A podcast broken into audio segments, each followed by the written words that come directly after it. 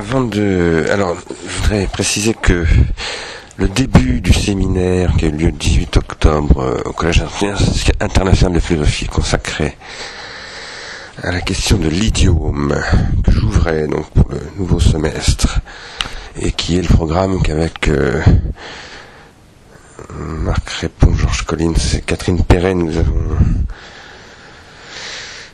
euh, mis en œuvre pour cette année dans le cadre du séminaire Trouver de nouvelles armes. Euh, cette séance, donc, euh, le début de cette séance, plus exactement, n'a pas été enregistré, les, les, 15 premières minutes à peu près. Donc, je suis en train là de reconstituer le début de cette séance, pour autant que je m'en souvienne à partir des notes que j'avais pu prendre. En tout cas, j'avais commencé par mettre ce séminaire sous euh, l'autorité des questions et les problèmes de deux citations, que posent deux citations que j'ai faites. D'une part d'un texte très récemment paru de Michel Deguy aux éditions Stock, dans un livre qui s'appelle Le sens de la visite,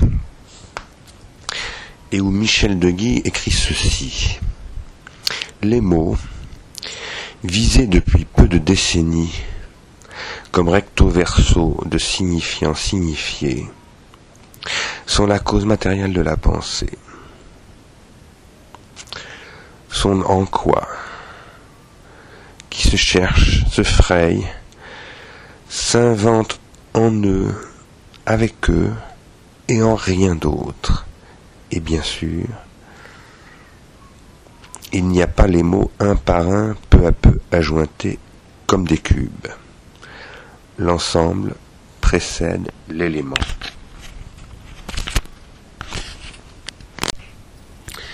L'autre citation est extraite du livre de Victor Klemperer, La langue du Troisième Reich, page 40 de l'édition Pocket. Il écrit ceci. Le nazisme s'insinua dans la chair et le sang du grand nombre à travers des expressions isolées, des tournures, des formes syntaxiques qui s'imposaient à des millions d'exemplaires et qui furent adoptées de façon mécanique et inconsciente. Euh, J'assère ici, en dehors de la citation ce commentaire, la question de l'adoption est celle de l'idiome. Je l'ai développé longuement même si ce n'était pas thématiquement posé comme la question de l'idiome, dans la technique et le temps, tome 3, le temps du cinéma et la question du mal-être. Mais j'ajoute que j'ai essayé de montrer que du même coup, la question de l'idiome, c'est la question de la technique. Et que l'idiome est toujours déjà technique. Je reviens à la citation donc de Klemperer, il continue en disant ceci, on a coutume de prendre ce discours de Schiller qui parle de, citation de Schiller, la langue cultivée qui poétise et pense à ta place, fin de citation, dans un sens purement esthétique et pour ainsi dire anodin. Un vers réussi, dans une langue cultivée, ne prouve en rien la force poétique de celui qui l'a trouvé. Il n'est pas si difficile, dans une langue éminemment cultivée, de se donner l'air d'un poète et d'un penseur. Mais la langue ne se contente pas de poétiser, de penser à ma place. Elle dirige aussi mes sentiments. Elle régit tout mon être moral, d'autant plus naturellement que je m'en remets inconsciemment à elle. Fin de citation. Bon, cette citation, ces, deux citations étant faites, je voudrais ajouter que euh, cette question de l'idiome, que nous allons traiter pendant ce semestre est au cœur de celle de la polémologie de l'esprit, qui est le thème de ce séminaire. Ce séminaire s'appelle Trouver de nouvelles armes, avec pour sous-titre Pour une polémologie de l'esprit. La polémologie de l'esprit, elle se joue entre les idiomes. Elle, c'est une guerre entre les idiomes. Mais il faut bien comprendre qu'ici, par idiome, je n'entends pas simplement la langue. L'idiome n'est pas pour moi, l'idiomatique n'est pas pour moi le linguistique. L'idiomatique, c'est tout ce qui fait signe. Et tout ce qui fait signe, c'est tout ce qui permet l'individuation en tant que milieu symbolique dont le linguistique n'est qu'un cas, même si, en Occident en particulier, ça n'est pas vrai dans toutes les sociétés, l'idiome linguistique est dominant, et je crois qu'il est dominant non pas simplement parce que l'être humain est un tson logon, un être, un, être vivant parlant, parce qu'il n'est pas seulement parlant, il est aussi mangeant, il est aussi s'habillant, il est aussi construisant des bâtiments, il est musicien, il est peintre. Mais parce que dans notre société, euh, la langue, l'idiome linguistique est écrit et grammatisé et a donc pris une place majeure dans la guerre entre les idiomes. Si je puis dire, il est le chef d'orchestre de la guerre entre les idiomes, de la guerre que se font les idiomes. Ensuite, je voudrais dire que la question de la polémologie de l'esprit, ce n'est pas simplement la guerre entre les idiomes, entre les langues par exemple, ou entre les musiques, ou entre la langue et la musique, parce que ça existe aussi,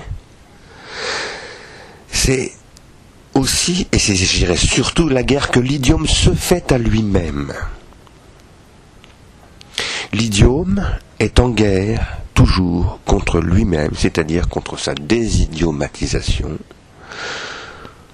c'est-à-dire aussi contre sa désingularisation, puisque l'idiome vient de idios, qui vient de qui veut dire singulier, contre sa tendance à devenir langue de communication, langue du Reich, autrement dit, monnaie, dirait Malarmé, monnaie d'échange. Et euh, désindividuation.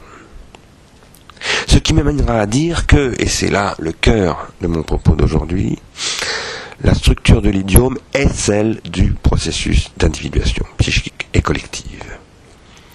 L'idiome, en tant qu'il est ce qui est, par exemple, dans le cas de l'idiome linguistique, un circuit de la parole, comme l'appelle Saussure, est toujours déjà dialogique. Et en tant qu'il est dialogique, il est non pas simplement psychique, mais toujours déjà collectif. Il n'est jamais simplement la parole d'un locuteur, mais toujours déjà de plusieurs locuteurs, puisqu'il est destination de la parole à l'autre, y compris à moi-même en tant qu'autre, j'y reviendrai dans cette conférence d'ailleurs.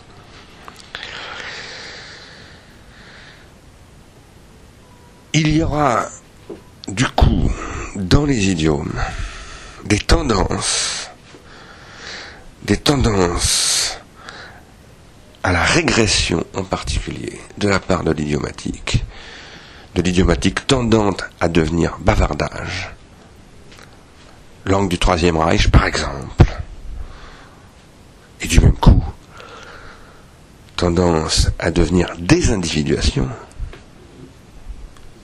tendance anti-idiomatique, désidiomatisation de l'idiome, par l'idiome, il y aura de telles tendances dans la mesure où ces tendances idiomatiques sont aussi des tendances psychologiques. Si l'on prend le mot psychologique ici au sens de Simondon, à savoir que l'individuation psychique et collective qu'est l'idiome est d'abord une individuation psychique et que cette individuation psychique est habitée de tendances. Tendances que j'appelle moi sans vergogne, sans vergogne, je dirais sans, le mot sans vergogne ne convient pas. Sans, j'ai dit sans vergogne parce que j'allais dire sans pudeur, sans honte. Oui, on pourrait dire sans vergogne, que j'appelle sans vergogne, une tendance à l'élévation. On pourrait dire dans un langage idiomatique à la poétisation je dirais aussi dans un langage plus freudien à la sublimation, qui est la tendance qui constitue mon désir et qui tourne mon désir vers l'autre, c'est-à-dire qui dépsychologise toujours déjà cette tendance psychologique, qui la transforme en tendance sociale, si j'ose dire en tendance sociologique. dire aussi plutôt poétique ou artistique, ou politique. Tendance à œuvrer. Mais cette tendance rencontre une contre-tendance, qui est la tendance grégaire, la tendance pulsionnelle. La tendance à craindre l'idiomaticité de l'idiome en tant que singulier, et donc à faire de l'idiome une langue, appelons-la communautaire, repliée sur elle-même, hostile aux autres idiomes, qui ne qui n'entend pas la chance de l'idiomatisation qu'elle trouve dans les autres idiomes. Et c'est évidemment ça qui fonde la langue du Troisième Reich. Cette tendance-là, c'est celle qui tente à faire de la transindividuation un processus de standardisation qui consiste à court-circuiter le transindividuel qu'est l'expérience idiomatique, psychique, et à déléguer cette transindividuation qu'est tout acte de parole, en tant que la parole, comme circuit de la parole, se constitue dans ce que j'ai appelé dans une autre conférence précédemment un milieu associé, en tant qu'elle constitue une association, une association où je ne puis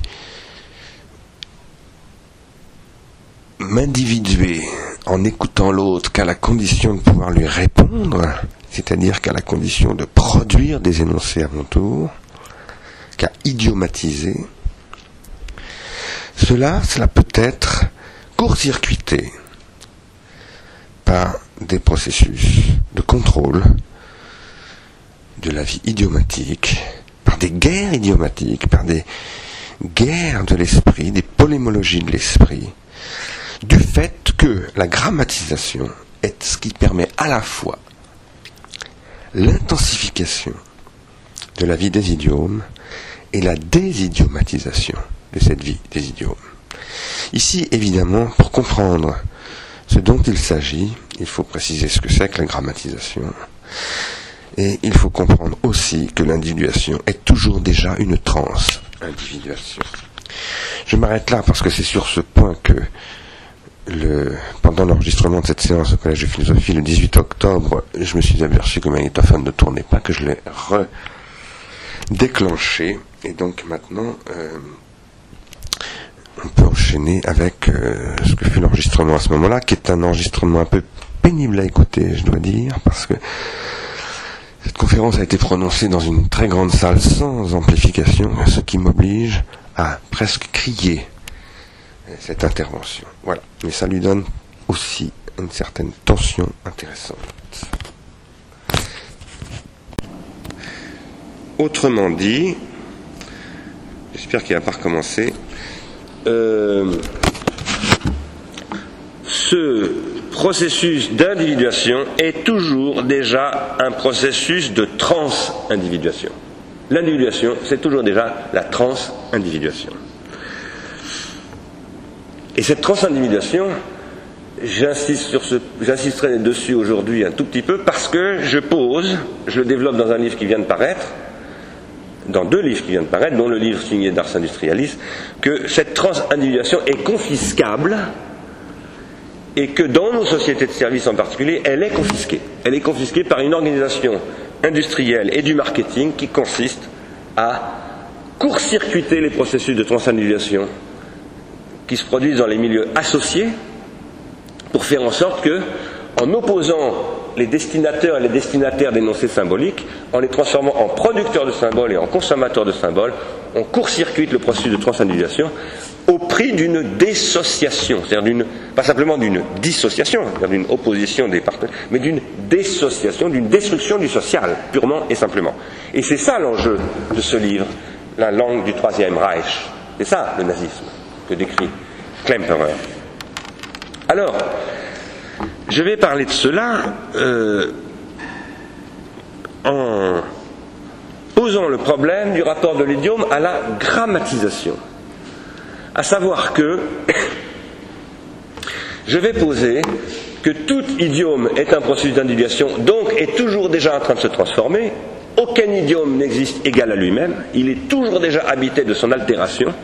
C'est euh, l'altérité de l'Europe, en ce sens-là, euh, qui, c'est l'altérité de l'Amérique, c'est l'altérité de toute collectivité humaine, qui est l'idiome en tant qu'il s'idiomatise, c'est-à-dire qu'il s'individue, qu'il se transindividue, qu'il devient, mais ce devenir idiomatique, cette mystérieuse évolution qu'est la vie énigmatique des signes qu'étudie Saussure et qu'il appelle lui la diachronie de l'idiome, cela se produit dans un rapport essentiel à ce que j'appelle le processus de grammatisation. Il n'y a pas d'idiome sans grammatisation. Je développerai ces points donc euh, dans les 14 points suivants et j'ajouterai évidemment que euh, tout ceci renvoie à des problématiques déridiennes qui sont la relation entre idiome et logocentrisme, par exemple. Quand je dis l'idiome n'est pas simplement linguistique, c'est déjà une sortie du logocentrisme qui est requise ici, mais aussi du rapport entre idiome et hypomnèse, c'est-à-dire grammatisation, puisque l'hypomnésique, c'est ce que j'appelle aussi, moi, la rétention tertiaire, c'est ce que Derrida appelle le supplément. Et je pose, pour ma part, ce qui n'est pas exactement le cas de Jacques Derrida, qu'il y a une, euh, une technicité irréductible du supplément qui se manifeste dans la grammatisation. Ce que j'ajouterais aux problématiques proprement déridiennes, j'essaierai d'aborder ce point-là, ça sera la fin de mon exposé, c'est que une question se pose à partir en particulier du XIXe siècle, qui est la grammatisation des corps, et non pas simplement des idiomes ou du logos, de la glossa, qui a toujours été identifié de près ou de loin par toutes les philosophies à l'âme, de près ou de loin. Grammatisation des corps qui passe par une technicisation des corps et qui s'appelle, dans le langage de Marx, la prolétarisation du travailleur. Ces considérations et je termine mon introduction, m'amèneront à développer l'idée de ce que je vais donc appeler une idiomatologie générale. J'avais d'abord donné pour titre à cette euh, intervention Peuples et idiomes à l'époque des industries de services. J'ai joué un mauvais tour à mon ami Georges parce qu'il a construit une suite où il reprend ce titre et j'ai changé de titre entre temps. C'est un peu vache, je demande pardon Georges, ça s'est fait au dernier moment j'ai décidé d'abandonner le mot peuple parce qu'il eût fallu donner des explications et j'aurais pas eu le temps. Et d'autre part, j'ai changé mon titre, je l'ai appelé en surtitre l'anamnèse idiomatique. Je vais donc parler d'anamnèse. Et en sous-titre, question d'idiomatologie. Donc j'introduis ce terme d'idiomatologie, comme je parle d'organologie, à l'époque des industries de services. Je l'ai appelé l'anamnèse idiomatique, donc, mais j'aurais eu aussi envie de l'appeler idiome et grammatisation. C'est bien la question du rapport entre l'idiome et la grammatisation qui sera le cœur de mon propos. J'aurais pu l'appeler aussi d'ailleurs idiome et extériorisation. Sachant qu'un idiome, c'est d'abord une expression. Et c'est comme ça qu'il est pensé d'emblée. Et en tant qu'expression, il est d'emblée une extériorisation. Et évidemment, disant cela, je pense au processus d'extériorisation dont parle André Leroy-Gourand, dans le geste et la parole, où il dit, c'est lui qui dit cela, l'extériorisation de la parole et l'extériorisation du geste, c'est le même processus d'extériorisation. C'est d'abord à partir de leur unité, Catherine Perret en avait parlé d'ailleurs ici, il n'y a pas très longtemps, qu'il faut le penser. Ce qui m'amènerait à dire, mais je vais tout de suite nuancer mon propos, que la grammatisation est originaire. Et là, je parle de dans l'hominisation, en posant que l'hominisation est d'emblée production technique et idiomatique.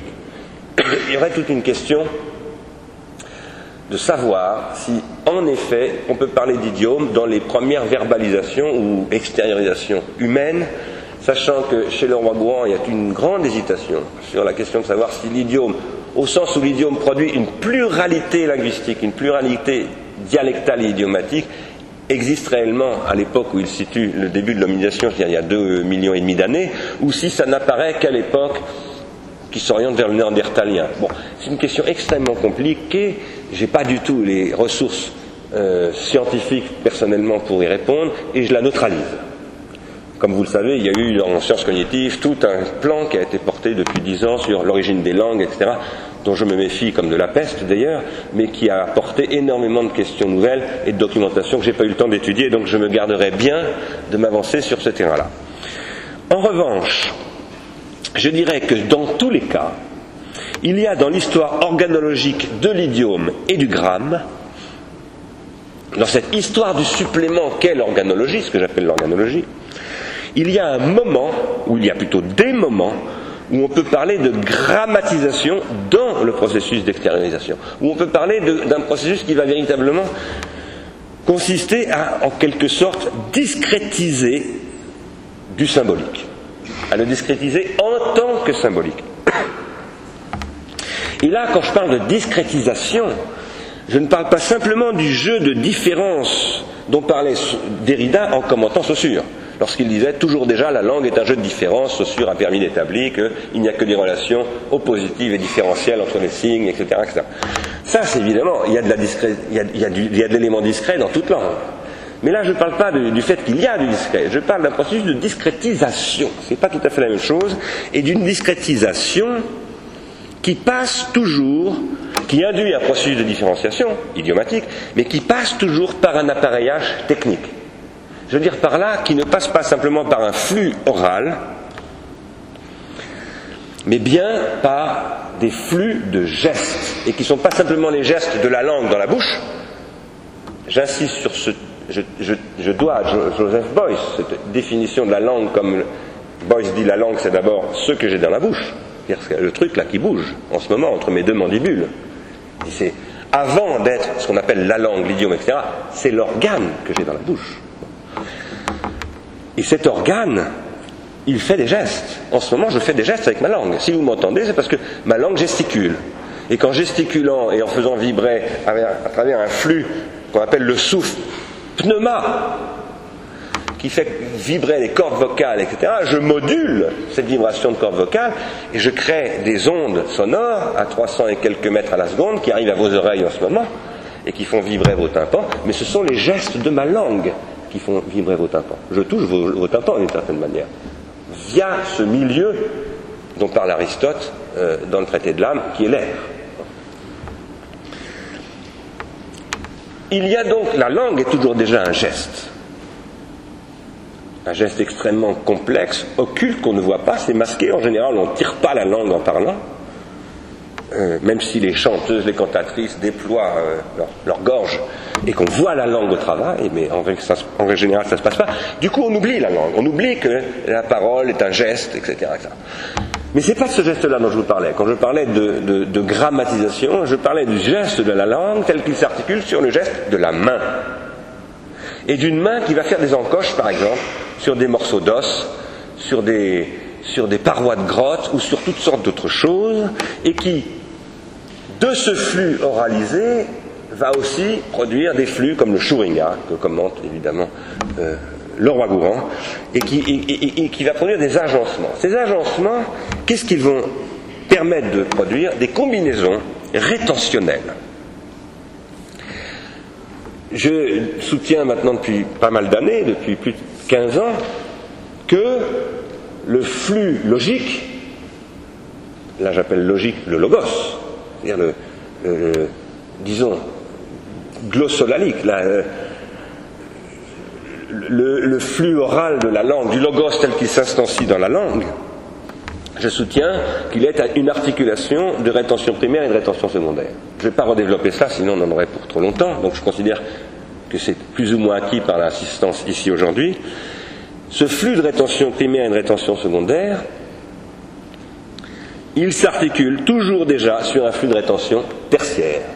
Les rétentions primaires et les rétentions secondaires, ce sont des activités rétentionnelles de ma mémoire. Euh, euh, en tant que locuteur ou en tant que locutaire, c'est en tant que je parle ou en tant que j'écoute. Et d'un point de vue phénoménologique, on peut dire que c'est le même, le locuteur et le locutaire. Mais je dis, ce flux de rétention, il s'articule toujours déjà sur des rétentions tertiaires. Par exemple, le tailleur de silex, qui parle en taillant ses silex, je crois que ça a été établi par Éric Boeda et l'équipe de Nanterre d'archéologie euh, expérimentale, il parle, ce tailleur de silex, en parlant, il parle, il commande ses gestes. Et, ces gestes commandent aussi sa parole, etc. On ne trouve pas de, phénomène isolé au départ. Ce qu'on trouve encore aujourd'hui, d'ailleurs, dans, des pratiques, dans les rizières où on plante euh, en Asie encore le riz en chantant, en Afrique, dans beaucoup... il, y a, une activité globale des flux de gestes, de paroles, de chants, etc., qui s'articulent dans l'activité sociale de travail et de symbolisation. Cela étant, il y a un moment où les rétentions tertiaires deviennent à proprement parler des rétentions tertiaires symboliques. Il est clair que, en tout cas pour moi, que la rétention tertiaire qu'est un silex taillé, parce que dans ma définition, le silex taillé, c'est déjà une rétention tertiaire, c'est déjà un support de mémoire. Il est clair que ce, support de mémoire n'a pas du tout la même fonction qu'un shuringa, et encore moins qu'une éphéméride ou qu'un énoncé écrit euh, grec. Euh, et c'est en ce sens-là que l'on peut dire que dans l'histoire de l'extériorisation, du processus d'extériorisation, il y a un moment, il y a un moment où apparaissent donc des processus de grammatisation à proprement parler. J'appellerais grammatisation à proprement parler ces gestes qui vont s'articuler explicitement, enfin explicitement, peut-être pas explicitement, mais organiquement, structurellement, intrinsèquement sur des flux de symbolisation et en particulier de symbolisation orale.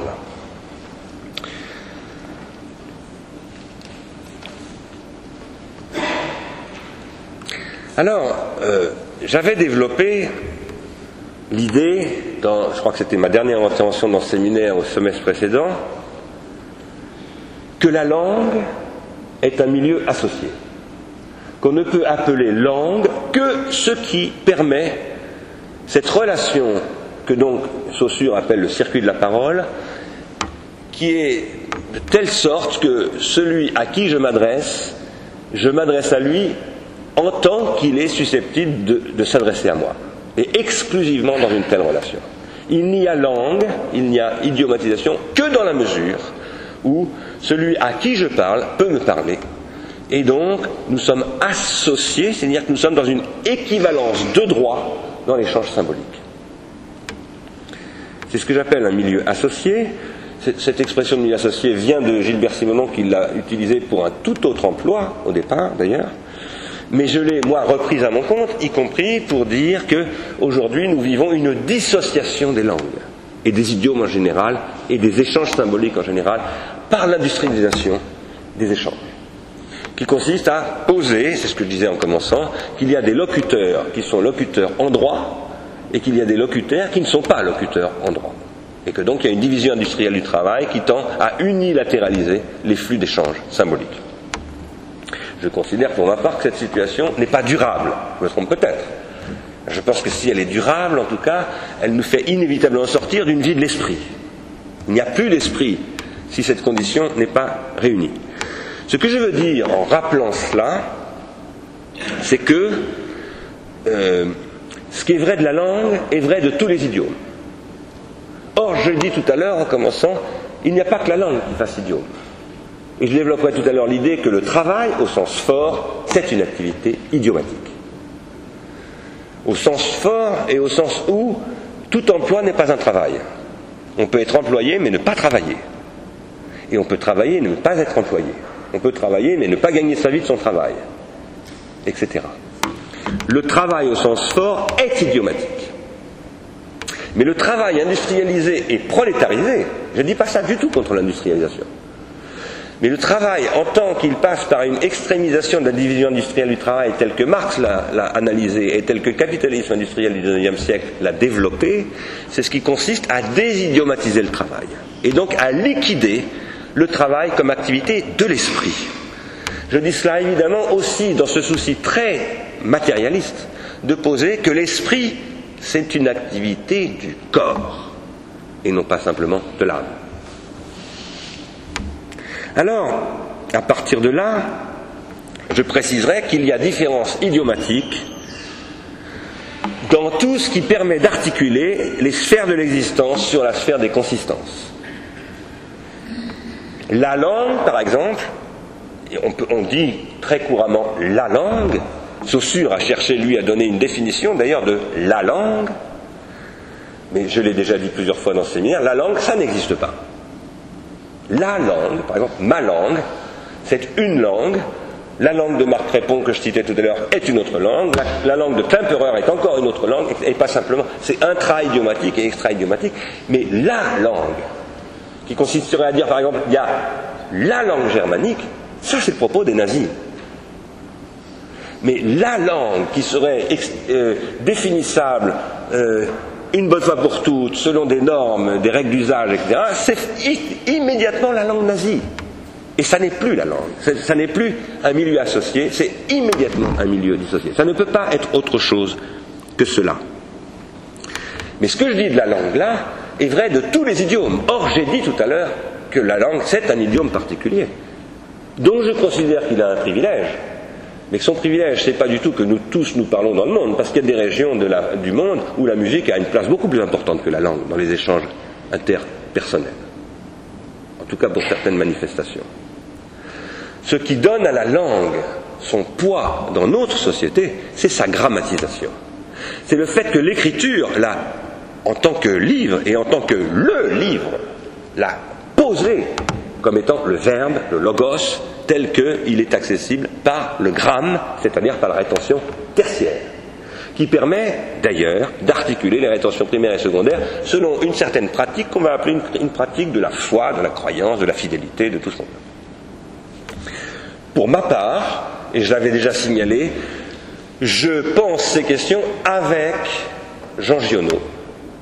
Lorsque, dans un roman dont j'oublie à chaque fois le titre, il raconte cette histoire de deux villages qui se sont fait la guerre entre protestants et catholiques en Provence, et un village catholique est allé arracher les langues de tous les protestants du village d'en face, donc tous les habitants se sont retrouvés sans la possibilité de parler, ils se sont mis à jouer de l'harmonica, et, et, Giono raconte comment ce village est devenu un village de musiciens, et que toutes les relations interpersonnelles sont devenues musicales.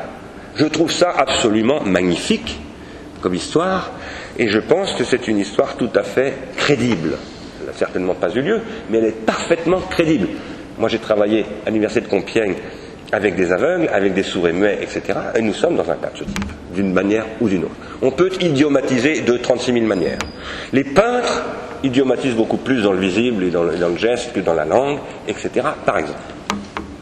Mais c'est pas vrai que des artistes, c'est pas vrai que des gens de l'esprit, de ce qu'on appelle les clercs. C'est vrai de tous ceux qui travaillent et qui travaillent vraiment, c'est-à-dire de tous ceux qui ne sont pas condamnés à être de simples employés, mais qui ont la capacité de s'individuer, c'est-à-dire de s'idiomatiser en travaillant, autrement dit en transformant la matière, en transformant le monde, et pas simplement la matière. Alors, dans ces questions de l'association et des milieux associés et des milieux dissociés, le cœur du problème, disais-je tout à l'heure, c'est la transindividuation. Ce qui fait que l'idiome est un idiome, c'est qu'il est une individuation psychique et collective. Or, Simondon dit très clairement, ce qui fait le et de l'individuation psychique et collective, c'est qu'à un moment donné, les différents locuteurs, par exemple, si on parle de la langue, métastabilisent quelque chose qui est une espèce de consensus, qui va d'ailleurs donner une synchronie, ce que euh, Simondon appelle des significations. Et cette métastabilisation va donner une une langue commune, qui va faire qu'on va pouvoir se parler. Je disais tout à l'heure, la langue de Marc Crépon n'est pas la mienne, celle de Klemperer n'est pas celle de Michel Deguy, etc. Certes, mais en même temps, nous avons des attracteurs métastabilisateurs qui nous permettent, évidemment, de nous co-individuer. Mais cette co-individuation, elle est rendue possible par ce que j'appelle les couches du et de l'individuation psychique et collective. Les couches qui sont les tissus de la conjonctivité, puisque le et de l'individuation psychique et collective, c'est une conjonction de coordination, ce et produit de la conjonctivité, au sens médical du terme, des tissus, des tissus conjonctifs. Et ces tissus conjonctifs, ils sont aussi, c'est là que c'est important, disjonctifs. C'est dans ce et disjonctif. le et, c'est à la fois une conjonction et une disjonction, n'est-ce pas? À la fois il articule, il permet de désarticuler. Il renvoie à ce que Derrida, dans la grammatologie, appelait la brisure, d'ailleurs. Ce et conjonctif et disjonctif, il permet évidemment l'invention idiomatique, la poursuite de l'individuation, c'est-à-dire la poésie. Le fait qu'à un moment donné, De Guy brandit un mot et tout à coup le désidiomatise d'une certaine manière, le décollectivise et le brandit comme étant le mot de De Guy. De De Guy, comme ça, d'un seul coup, paf. C'est ça un poète. C'est aussi ça un peintre, c'est aussi ça un travailleur. Un travailleur de la mer, de l'esprit ou de quoi que ce soit. Ce et est conditionné par la grammatisation. Il n'a jamais simplement un trait linguistique. Ma grande thèse sur la Grèce, par exemple, c'est de dire ce qui fait l'individuation psychique et collective telle qu'elle est typiquement grecque, tragique, euh, etc., c'est l'écriture. C'est dans la grammatisation du rapport logique entre les citoyens que se construit la citoyenneté en tant que telle. C'est le et conjonctif et disjonctif de l'écriture qui va méta-réguler les relations entre tous les locuteurs. Et c'est ce qui va produire ce que j'appelle, là aussi dans mon dernier bouquin, un processus d'individuation de référence. Pourquoi de référence? Chacun d'entre nous appartient à des centaines de processus d'individuation. Moi, par exemple, j'appartiens à la famille Stigler. Donc, toute l'histoire du processus d'individuation qu'on appelle la famille Stigler, j'en fais partie, ça m'affecte de près ou de loin, et ça ne vous affecte pas. Sauf si vous êtes mes amis proches et que ça peut vous affecter de savoir que j'ai des soucis avec ma famille, par exemple, ou que, ou que je vais rencontrer un heureux événement. Ça peut produire de l'affect en vous parce que une filia produit une familiarité, c'est-à-dire un élargissement de la famille qui permet euh, effectivement que ce réseau intime, tout à coup, euh, s'étende. Mais je fais partie de Ars Industrialis, c'est pas ma famille, c'est autre chose.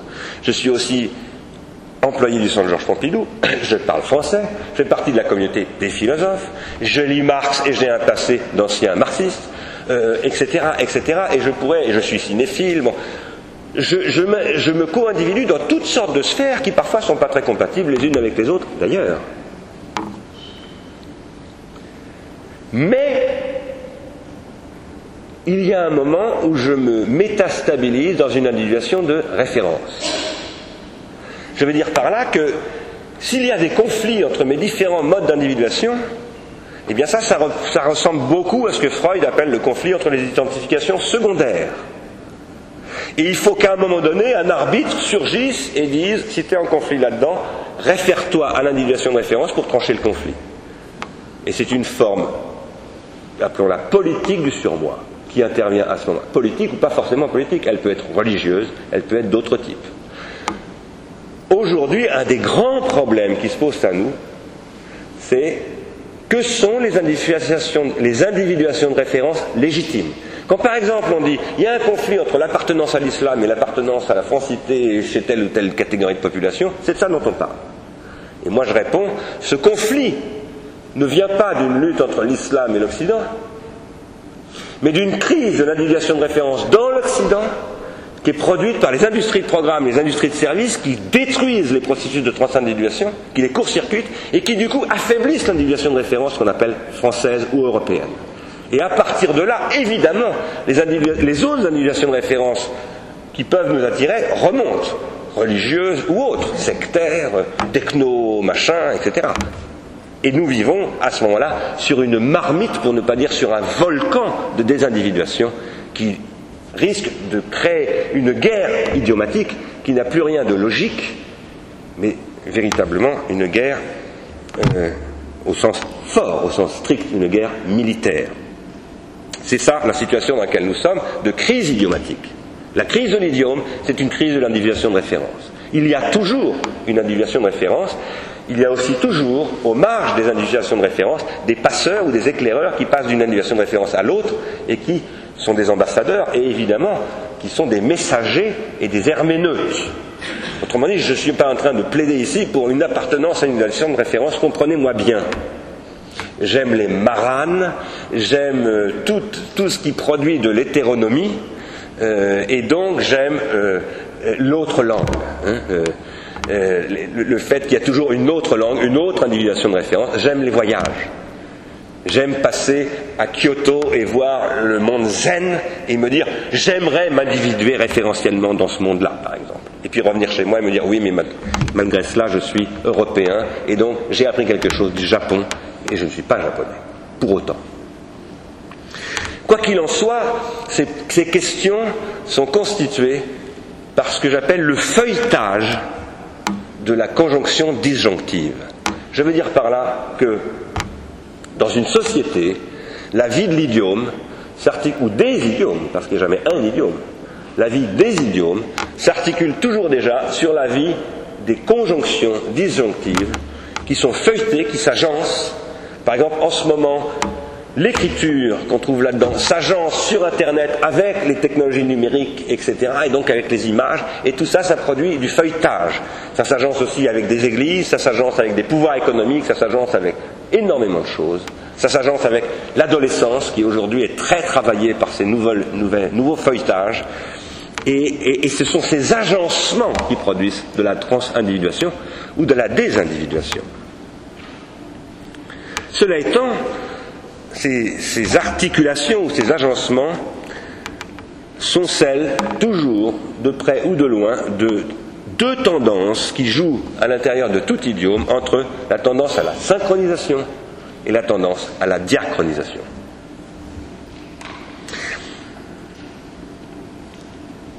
La question de l'idiome, c'est toujours la question de la façon dont s'agencent ces tendances les unes avec les autres, et c'est là, évidemment, que les processus de grammatisation sont extrêmement importants parce qu'un processus de grammatisation peut permettre tout à coup d'imposer des processus de synchronisation. J'en ai déjà parlé l'année dernière en commentant Sylvain Auroux, montrant comment les missionnaires débarquant avec ce que Auroux appelle les technologies linguistiques en Amérique latine, court-circuitent l'indien quechua, le, langage quechua, euh, impose aux Chinois une certaine pratique de la langue asiatique qui passe par les cas du latin et donc la, la, grammatisation inspirée du latin, court-circuite les mandarins chinois par là, etc., etc. À travers cette technologie de la grammatisation, on peut manipuler les processus de synchronisation et d'idiomatisation, et c'est là que se joue la guerre entre les idiomes et à l'intérieur des idiomes. À notre époque, cette guerre, cela dit, cette guerre des ce que j'appellerais les modes de symbolisation, ne se joue peut-être plus fondamentalement du côté de l'idiome linguistique, mais aussi et peut-être surtout des idiomes des industries culturelles et en particulier musicaux et iconiques.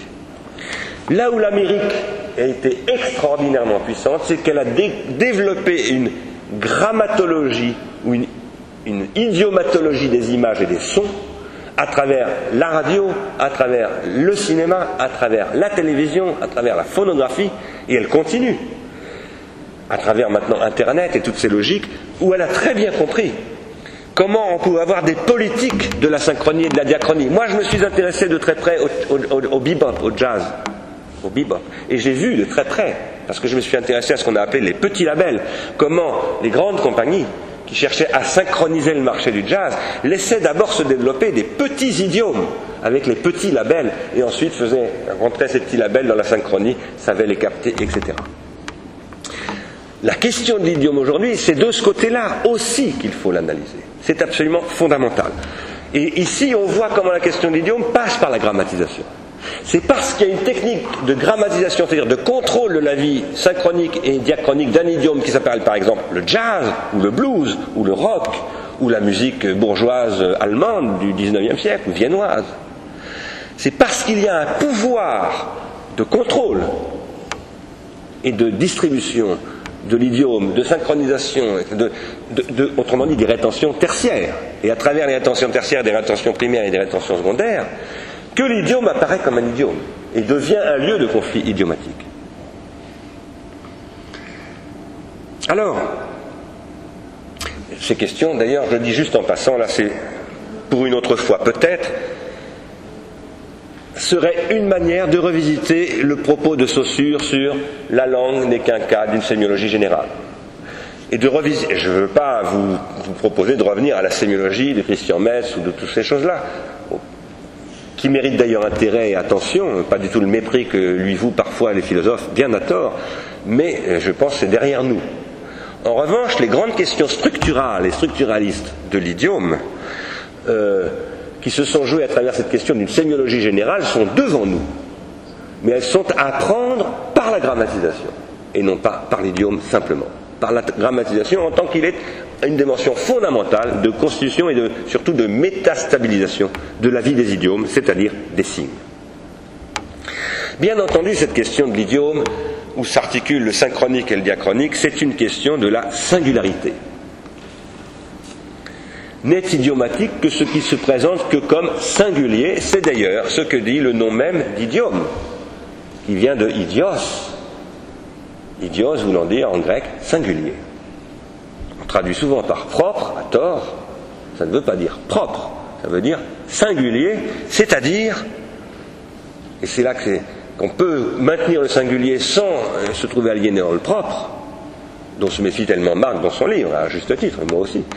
Le singulier, c'est l'incomparable.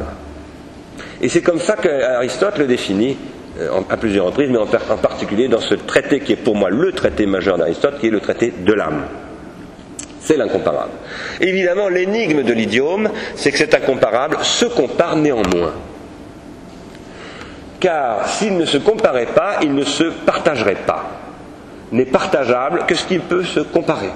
On ne peut échanger, par exemple, des moutons contre des kilos de riz ou je ne sais quoi, que dans la mesure où, à un moment donné, une, équivalence universelle est promise. Et évidemment, le problème de l'idiome, c'est comment de l'incomparable se compare néanmoins mais dans un processus que Jacques Derrida appelait la différence avec un A, c'est-à-dire se compare par défaut. Et chez moi, cette différence avec un A, ça s'appelle le défaut, justement. Le défaut d'idiome. L'idiome fait toujours défaut. L'idiome ne s'idiomatise que pour autant qu'il fait défaut, c'est-à-dire que les mots font défaut. Le poète bégaye, comme Moïse. Moïse bégaye, c'est une des premières choses qu'on apprend quand on, étudie la figure de Moïse. Et ce bégaiement de Moïse, qui renvoie à la boiterie d'Oedipe, pour moi d'ailleurs, de près ou de loin, ce bégaiement de Moïse, c'est la loi de l'idiome. L'idiome fait défaut. Ça ne veut pas dire qu'il manque. C'est là qu'il y a un rendez-vous manqué, si j'ose dire, entre la psychanalyse de Lacan et la pensée de Deleuze sur cette question, parce que Deleuze a, à juste titre, à mon avis, euh, blâmé cette pensée du manque, mais en même temps, je crois que du coup, il n'a peut-être pas suffisamment investigué la question du défaut de l'idiome qui se cache derrière celle du manque et qui est aussi probablement la question de Bartleby, d'ailleurs. Alors,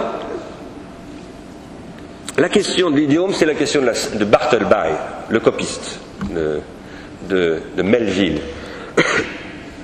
Je suis désolé, l'acoustique est absolument dégueulasse. Je braille d'ailleurs et j'ai très très mal à mes cordes vocales, mais euh, bon, c'est comme ça. Euh, Pourquoi est-ce que les gens ont peur du SMS, ou ce qu'on appelle aussi le texto? Je dis ça parce qu'il y a deux ou trois mois, j'étais avec un artiste que je nommerai pas, un artiste très connu d'ailleurs, et qui s'est mis à me parler du SMS et à, à, partir dans une diatribe contre le SMS, la destruction de la vie idiomatique de la jeunesse à travers le SMS, etc. Et puis j'ai reçu un SMS de Peter Sandy à ce moment-là. Et, Peter Sandy, qui est loin d'être un, handicapé idiomatique, hein, ou sauf à dire que euh, tout, locuteur idiomatique est structurellement handicapé, bon, est un praticien du SMS. Il envoie beaucoup de SMS. Pourquoi néanmoins euh, euh, les, gens ont peur du SMS, c'est parce qu'ils ils projettent dans le SMS, qui est une des dernières euh, socialisations technologiques qui envahit, envahit la jeunesse. Je reparlerai de cette jeunesse tout à l'heure et de ce, qu'en disait Monique Canto, directrice de l'école normale supérieure, il n'y a pas très longtemps à la radio. Dans le SMS, on voit la possibilité de quelque chose qui serait un langage entre guillemets sans idiome. Et, et c'est pas une absurdité, ça. C'est pas du tout une absurdité. Enfin, c'est une absurdité, si, sauf à dire, si, on dit que ce n'est plus un langage, c'est un moyen de communication, c'est un dispositif de contrôle, etc. Mais en effet, la possibilité est ouverte de cela. La possibilité est ouverte de cela. Et on voit dans l'articulation entre la technique et la langue, c'est-à-dire entre l'idiome et la grammatisation, dans le langage que je développe, toujours une menace contre le singulier, contre le diachronique, euh, une tendance à la standardisation plus qu'à la synchronisation, et donc à l'élimination de l'individuation et à la substitution de l'adoption ou de l'appropriation de l'idiome euh, par un processus d'adaptation à un dispositif qui fait forcément penser à la langue du Troisième Reich. Mais en disant cela, ce sur quoi je veux surtout insister, c'est le caractère frappant du fait que pour quiconque, pas simplement pour cet artiste dont je viens de parler, mais pour quiconque, le fait que un, vecteur de communication puisse éliminer l'idiomatique est monstrueux. C'est une évidence pour n'importe qui.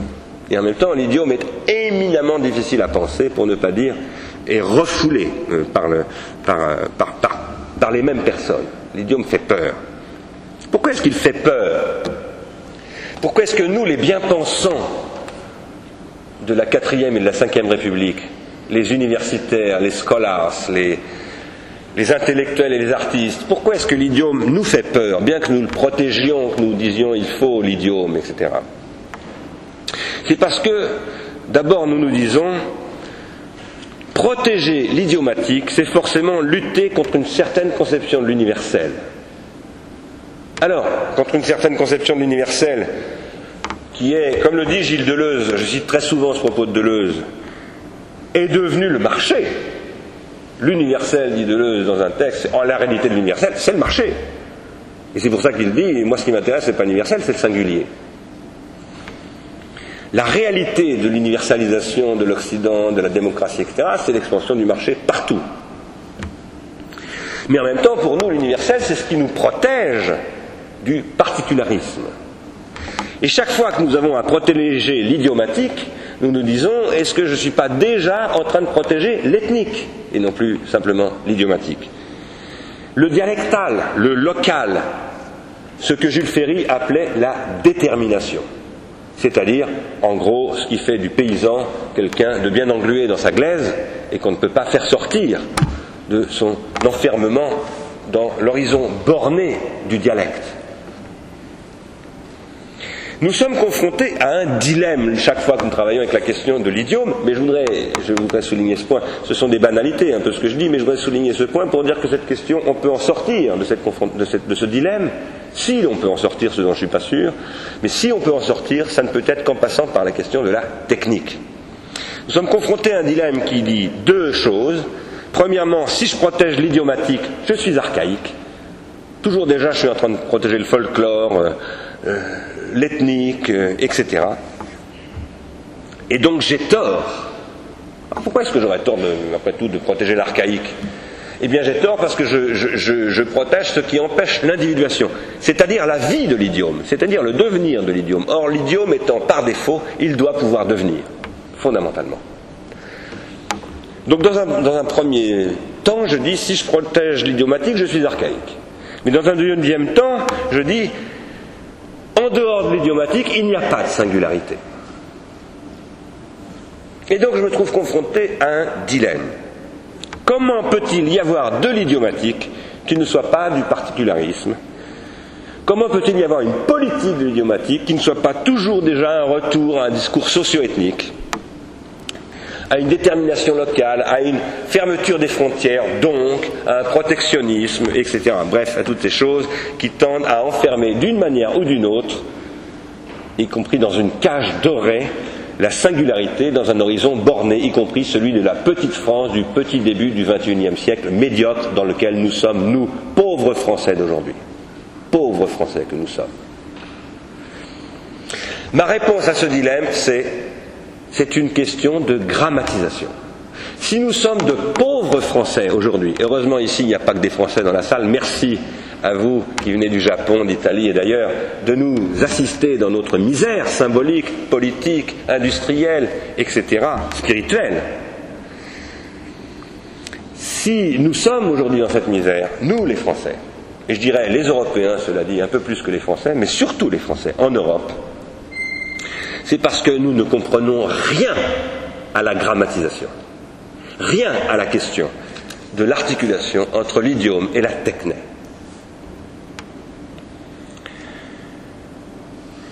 Je voudrais préciser, puisque je viens de parler euh, des déterminations locales, et ça, je dis, c'est une pensée pour un ami à moi euh, qui vit en Corse, à Pigna, dans un tout petit village, et que je nommerai pas, mais il se reconnaîtra s'il écoute cela sur Internet, parce que c'est étonnant, mais il y a des amis à moi en Corse qui écoutent sur Internet ce que je dis dans ce séminaire. Des amis qui sont nationalistes, ou corsophiles, en tout cas plus que corsophiles, euh, disons très attachés à une autonomie de la Corse, à l'idiome corse, qui parlent corse, etc., qui veulent que les enfants étudient le corse à l'école, et je les aime. cet homme s'appelle Tony Casalonga, disons-le clairement. Je ne m'oppose pas aux déterminations locales. On a interdit aux Corses de parler le corse. Beaucoup de mes amis corses m'ont expliqué que quand ils étaient petits, quand ils parlaient corse, on leur foutait un coup, comme ça, à l'école sur les doigts. On les a martyrisés véritablement. Et ça a marché, c'est-à-dire qu'à un moment donné, le Corse a régressé. Pourquoi est-ce qu'on a fait ça? Parce qu'il fallait construire une individuation de référence. Et qu'à un moment donné, cette langue corse, avec sa force, s'articulant sur beaucoup d'autres forces de la Corse, y compris l'insularité de l'île Corse, et beaucoup d'autres choses, résistait fortement à cette individuation de référence, et qu'il ne suffisait pas de territorialement dire la Corse fait partie du territoire français, de dire le droit français s'applique au droit corse, etc. Non, il fallait lutter contre une résistance de l'idiome corse. Et donc l'individuation de référence est passée très souvent par l'unification linguistique avec en Castille euh, la reine d'Espagne, avec l'édith Villers-Cotterêts en France, avec toutes ces, évidemment, technologies politiques de la langue, de la guerre des esprits. Sachant que l'unification linguistique est un des principaux vecteurs dans nos sociétés. Il y a des sociétés où c'est la musique, mais dans nos sociétés occidentales, c'est-à-dire juives, chrétiennes, musulmanes, etc. je le répète ici une fois de plus, l'islam c'est l'Occident pour moi, c'est la religion du livre, c'est le livre, c'est la grammatisation livresque. La langue s'est retrouvée être le principal vecteur de l'individuation de référence, c'est-à-dire de la filia, c'est-à-dire de l'énergie libidinale partagée. Et un jour, on a dit aux Corses, vous ne parlerez plus corse.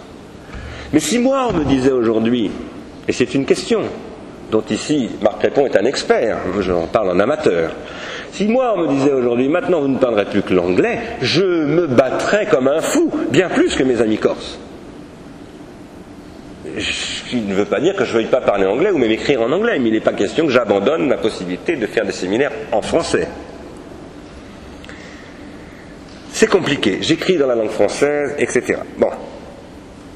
Ces questions aujourd'hui, il faut les reprendre face à ce que sont les conditions actuelles de l'individuation de référence, à mon point de vue, et qui se produisent de plus en plus, non pas par la langue, mais par les images et par la musique.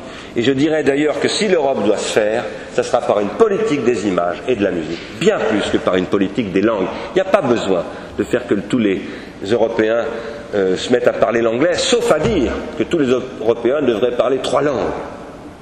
Et ça, oui, c'est un objectif évidemment. C'est ce qu'il faudrait imposer maintenant euh, dans les structures de toutes les écoles européennes, qu'on privilégie absolument cet objectif, que tous les Européens parlent trois langues. Mais la question de l'individuation aujourd'hui, ça n'est pas dans la langue qu'elle se joue, de l'individuation de référence. C'est dans la musique et dans les images, et à travers la musique et les images, dans les autres champs idiomatiques que sont la manière de s'habiller, la manière d'aménager son appartement, la manière de faire monde ou de ne pas faire monde dans le monde de la consommation que sont devenues toutes ces ruines idiomatiques que sont ces pratiques, qui ne sont pas simplement des pratiques linguistiques, mais des pratiques corporelles, des pratiques sociales extrêmement diversifiées.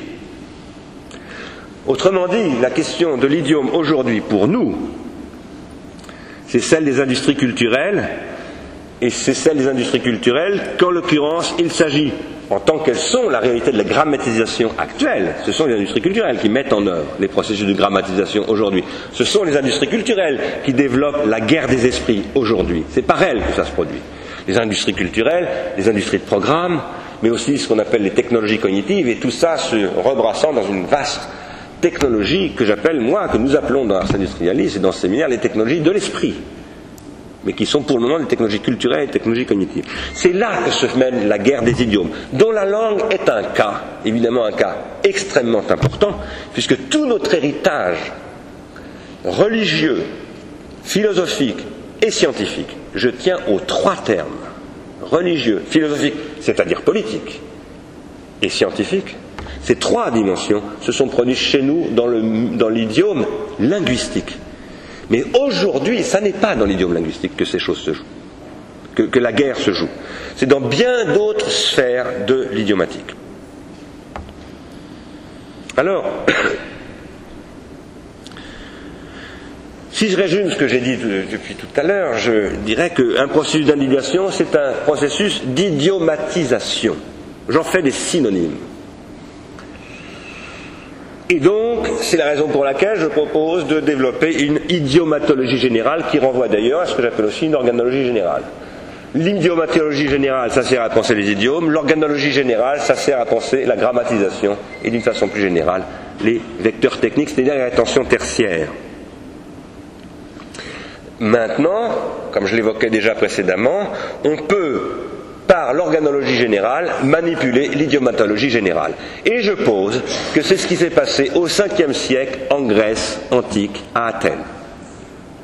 Ce que les logiciens philosophes qui naissent du même coup en tant que philosophes reprochent aux sophistes, c'est de développer une organologie générale qui permet de contrôler et de manipuler l'idiomatologie générale, mais dans des champs restreints qui sont les champs de l'écriture, de la logographie, c'est-à-dire de la technologie du langage, appliquée donc à la vie de l'âme, à la vie de la, cité, à travers le contrôle de l'idiome euh, grec, des idiomes grecs. Et là, évidemment, qu'est-ce que vont savoir développer les sophistes à travers leur psychotechnique? Je tends comme ça un pont vers ce que je crois savoir de ce que dira Marc répond sur la question des affects. Les psychotechniques que sont les techniques du langage, comme la rhétorique par exemple, ou l'éristique. Qu'est-ce que c'est que la rhétorique? Si vous regardez ce que dit Aristote de la rhétorique, il dit la rhétorique c'est la science des pathémata. Il ne dit pas du tout la rhétorique, c'est la science du langage, c'est la science des figures de rhétorique ou, la science de l'art oratoire. Non, il dit c'est l'art des pathémata. L'art, la science, la technique, exactement, des pathémata. C'est-à-dire, si on traduit en français, des affects. À travers le contrôle grammatisé, par le contrôle de la grammatisation, parce que les sophistes, je le répète, c'est pas moi qui l'ai dit, beaucoup de gens l'ont dit, Marou, euh, Vernon et tant d'autres. Les sophistes, ce sont d'abord les instituteurs, c'est-à-dire ce sont les techniciens de l'apprentissage de l'écriture au départ. Ce sont eux qui apprennent les lettres aux enfants grecs, aux, enfants des Athéniens citoyens. À un moment donné, dans cet apprentissage, ils s'aperçoivent qu'ils ont un pouvoir linguistique sur les enfants via non pas la langue, mais l'écriture, qui est une technique, qui n'est pas un milieu symbolique en tant que tel. Et ils prennent le contrôle progressivement de ces esprits au départ avec de très bonnes idées. D'ailleurs, ils se disent sophistes en tant qu'ils disent nous savons beaucoup. Et puis à un moment donné, ça tourne avec Gorgias, avec Caliclès, etc., en une technique de contrôle du pouvoir de produire des affects. Qu'est-ce que c'est qu'un affect qu'on produit par la rhétorique? Ça veut dire qu'avec le langage, c'est-à-dire l'idiome et la grammatisation, on contrôle la psyché. C'est ça qui m'amène à vous dire que la question du rapport entre logos et la grammatisation, c'est ce qui oblige à sortir de l'opposition entre linguistique et psychologie par exemple. C'est ce qui oblige à revoir peut-être profondément la question de la distribution des rôles des différentes divisions du, intellectuelles, du, travail intellectuel que sont psychologie, sociologie, linguistique, philosophie, logique, etc. etc. Qu'est-ce qu'un affect? Alors, les sophistes développent cela exclusivement dans le domaine du contrôle idiomatique linguistique. Je reviendrai tout à l'heure sur le fait qu'à partir du moment où une grammatisation des corps se développe au XIXe siècle, qui permet d'aller contrôler plus simplement les flux linguistiques, mais les flux d'images, les flux de sons et toutes sortes de choses, on va pouvoir étendre cette sophistique à toutes sortes de choses, et cette extension sophistique à la vie des corps, à la vie de toutes sortes d'autres idiomes qui ne sont plus des idiomes linguistiques, ça s'appelle le marketing, ça s'appelle la publicité, ça s'appelle toutes ces technologies de vente qui servent à contrôler des flux que je vais préciser tout à l'heure, y compris peuvent être des, flux neurochimiques, des flux de neurotransmetteurs du cerveau. On peut aller extrêmement loin dans ce contrôle euh, idiomatique avec ces techniques de grammatisation. Quoi qu'il en soit, qu'est-ce qu'un affect? Que sont les pathémata dont parle Aristote? Eh bien, un affect, c'est une réalité fondamentalement symbolique. Et c'est ça qui distingue l'affect de la pulsion. En aucun cas, une pulsion est un affect, au sens où Aristote parle de pathémata.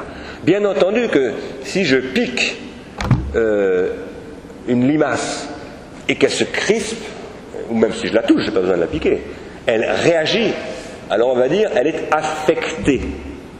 Elle subit. Euh, pathos, c'est d'abord c'est ce qui dit la passivité, c'est-à-dire je subis la chose. On aura tendance à dire du point de vue, par exemple, de la psychologie expérimentale ou de la psychologie animale, il y a un affect de la limace. Mais en aucun cas la limace n'est affectée. Si la limace était affectée, elle s'individuerait dans cet affect. Cet affect lui permettrait de faire ce que Nietzsche dit, à savoir, plus je reçois de coups et plus je pense, et plus je me transforme, et plus je suis génial. J'ai besoin d'en recevoir des coups de l'extérieur pour pouvoir écrire, et c'est ça qui me fait écrire. C'est ça que dit Nietzsche dans les fragments.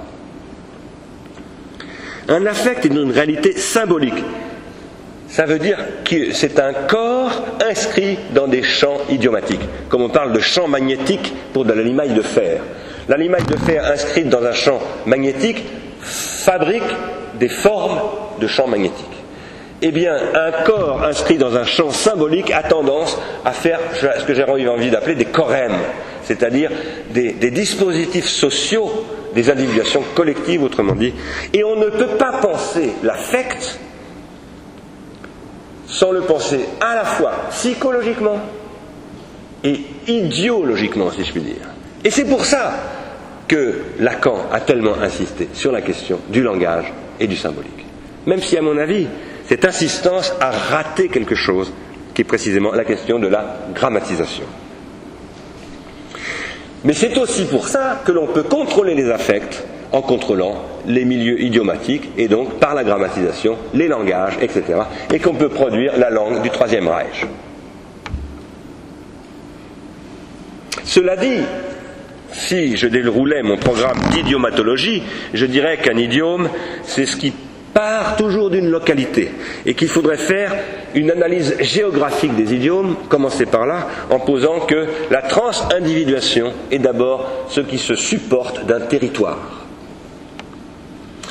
Et qu'ensuite, en se grammatisant, cet idiome territorialisé et localisé, porté par ce support de transindividuation qu'est le territoire, en tant que ce territoire impose des relations entre les locuteurs, par la grammatisation, il se déterritorialise. Et c'est évidemment ce qui se passe déjà avec, par exemple, les relations entre l'Égypte, l'Inde et la Grèce.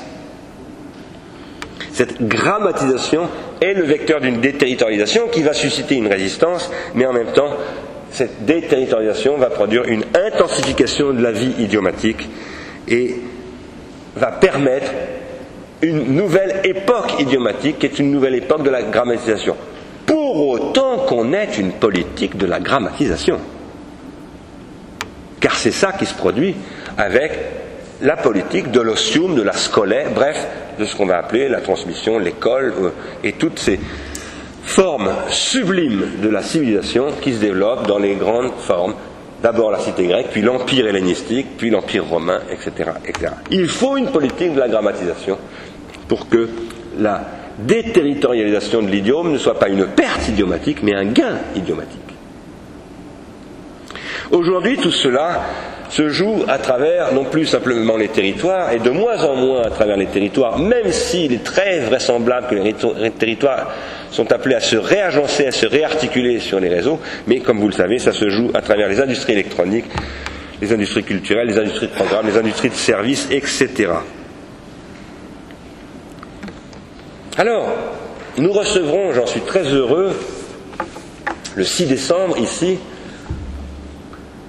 euh, Heinz Gisman, qui a écrit euh, avec euh, Juliette Lacombe un livre important sur la question de l'idiome et de l'éducation.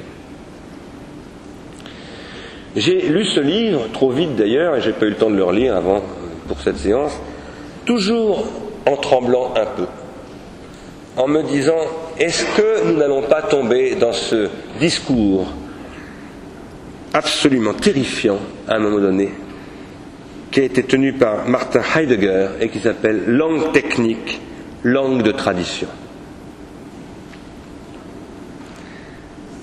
Ce texte, langue technique, langue de tradition, est un texte extraordinairement dangereux. C'est un texte où Heidegger parle du morse, où il parle de la cybernétique, et où il soutient que la langue technique menace la langue de tradition. Et ce texte, je le dis, dangereux dans la mesure où il consiste à opposer la langue technique et la langue de tradition. Je crois qu'une langue est toujours déjà technique. Et que ce qui fait qu'un idiome peut se synchroniser, c'est précisément qu'il est technicisable et que la langue a besoin de cette technicité pour fonctionner comme un idiome, c'est-à-dire pour devenir partagé. Le partage ne se fait qu'au prix de la comparaison, disais tout à l'heure, c'est-à-dire toujours déjà la possibilité du calcul effectué sur les, sur les idiomes. Et que la langue de tradition, qui est la langue du diachronique, très fortement territorialisée chez Heidegger d'ailleurs, la langue de tradition, évidemment, si elle se coupe de la langue technique, devient inévitablement la langue de l'archaïsme, non pas de l'arché, mais de l'empêchement de l'individuation. Autrement dit, de la langue de la réaction, du ressentiment, etc. etc. Je, je, je serai là quand Heinz Wiesmann viendra parler ici, je serai très attentif et très curieux de lui poser un certain nombre de questions sur ce qu'il en est de la télégraphie. Je parle de télégraphie, pourquoi? D'abord parce que, évidemment, Heidegger parle de télégraphie, il parle du télégraphe, du télégramme, du morse, dans ce livre, dans ce petit texte, c'est pas un livre, c'est un petit texte qui a été publié depuis par je ne sais plus quel éditeur euh, belge euh, il y a une quinzaine d'années, mais euh, surtout parce que Jean-François Lyotard a repris cette expression de télégraphie. Jean-François Lyotard a écrit un, livre important qui s'appelle L'inhumain, où d'ailleurs il a, la très grande gentillesse de, se référer à une conversation que nous avions eue tous les deux. Donc il me cite dans ce livre. Et où il dit euh, qu'il faut euh, protéger l'écriture de la télégraphie. Alors il ne dit pas langue technique, langue de tradition, il dit écriture télégraphique et écriture littéraire. Et je ne crois pas que cette opposition tienne. Je pense que toute écriture littéraire est toujours déjà télégraphique. Et que, d'une autre manière, je dirais que toute société démocratique est toujours déjà télécratique. Je veux dire par là que la catastrophe politique, philosophique, spirituelle même, c'est de dire il faut combattre la télécratie, la télégraphie ou la langue technique en s'y opposant. Non, il faut s'emparer de la télécratie, il faut s'emparer de la télégraphie, il faut s'emparer de la langue technique pour l'idiomatiser. C'est ça la question. Et c'est ça l'enjeu de ce que j'appelle les nouvelles armes, de ce que nous appelons ici. Trouver de nouvelles armes, qu'est-ce que ça peut vouloir dire? Ça peut vouloir dire deux choses. Ça peut vouloir dire inventer de nouvelles armes, eureka, mais ça peut vouloir dire aussi, comme Nietzsche le dit, des Grecs, trouver une arme qui existe, qui est là. Tiens, il y a un javelot là, posé là. Je le ramasse et je le lance plus loin. C'est comme ça que Nietzsche décrit les Grecs. Il dit les Grecs ont trouvé un javelot par terre, ils l'ont ramassé, ils l'ont lancé plus loin. Qu'est-ce que nous avons à faire, nous, aujourd'hui, dans ce séminaire? Nous avons à inventer une idiomatisation de la télécratie, de la télégraphie et de la langue technique. Nous n'avons absolument pas à nous opposer à la langue technique. Mais la langue technique, c'est la grammatisation. Si nous voulons idiomatiser la langue technique, nous devons penser l'idiome grammatiquement. Et pas simplement avec la grammatologie de Jacques Derrida. Car elle ne suffit pas. Et c'est le point sur lequel je voudrais venir maintenant. Mais avant de le faire, je voudrais vous parler un tout petit peu de schizoanalyse. Je disais tout à l'heure, le linguistique héberge toujours, l'idiomatique en général, pas simplement linguistique, héberge toujours déjà deux tendances, une tendance à la synchronisation, une tendance à la diachronisation. Et celui qui idiomatise, c'est celui qui sait agencer ces deux tendances. Ce n'est pas celui qui choisit le diachronique contre le synchronique. Aussi étrange que ça puisse paraître, même Antonin Artaud agence du synchronique. Sinon, on ne le lirait même pas. Ça peut sembler bizarre. Et à l'inverse, Émile Littré agence du diachronique, alors qu'il cherche à produire une espèce de synchronie. Donc c'est très compliqué. Il n'y a pas d'un côté les gentils, Artaud, les poètes, etc., et de l'autre les techniciens de la langue. Non, ça ne marche pas du tout comme ça. Ces deux tendances qui se jouent dans l'idiome sont aussi dans la psyché, dans la psyché. Il y a la tendance à ce que j'appelle avec Gilbert Simonon et en me référant à lui, à l'élévation. Mais l'élévation ici, ce n'est pas une supériorité, c'est simplement une tendance à la sublimation. Et puis il y a une tendance à la chute qui n'est pas une chute au sens où l'âme de Platon tombe dans le monde sublunaire et déchoit dans la technique et dans le corps, mais au sens où, Aristote le dit, toujours déjà je suis intermittent. Je suis en train de parler là par exemple. J'essaye de parler idiomatiquement. Mais je vais me fatiguer et à un moment donné je vais me mettre à bavarder.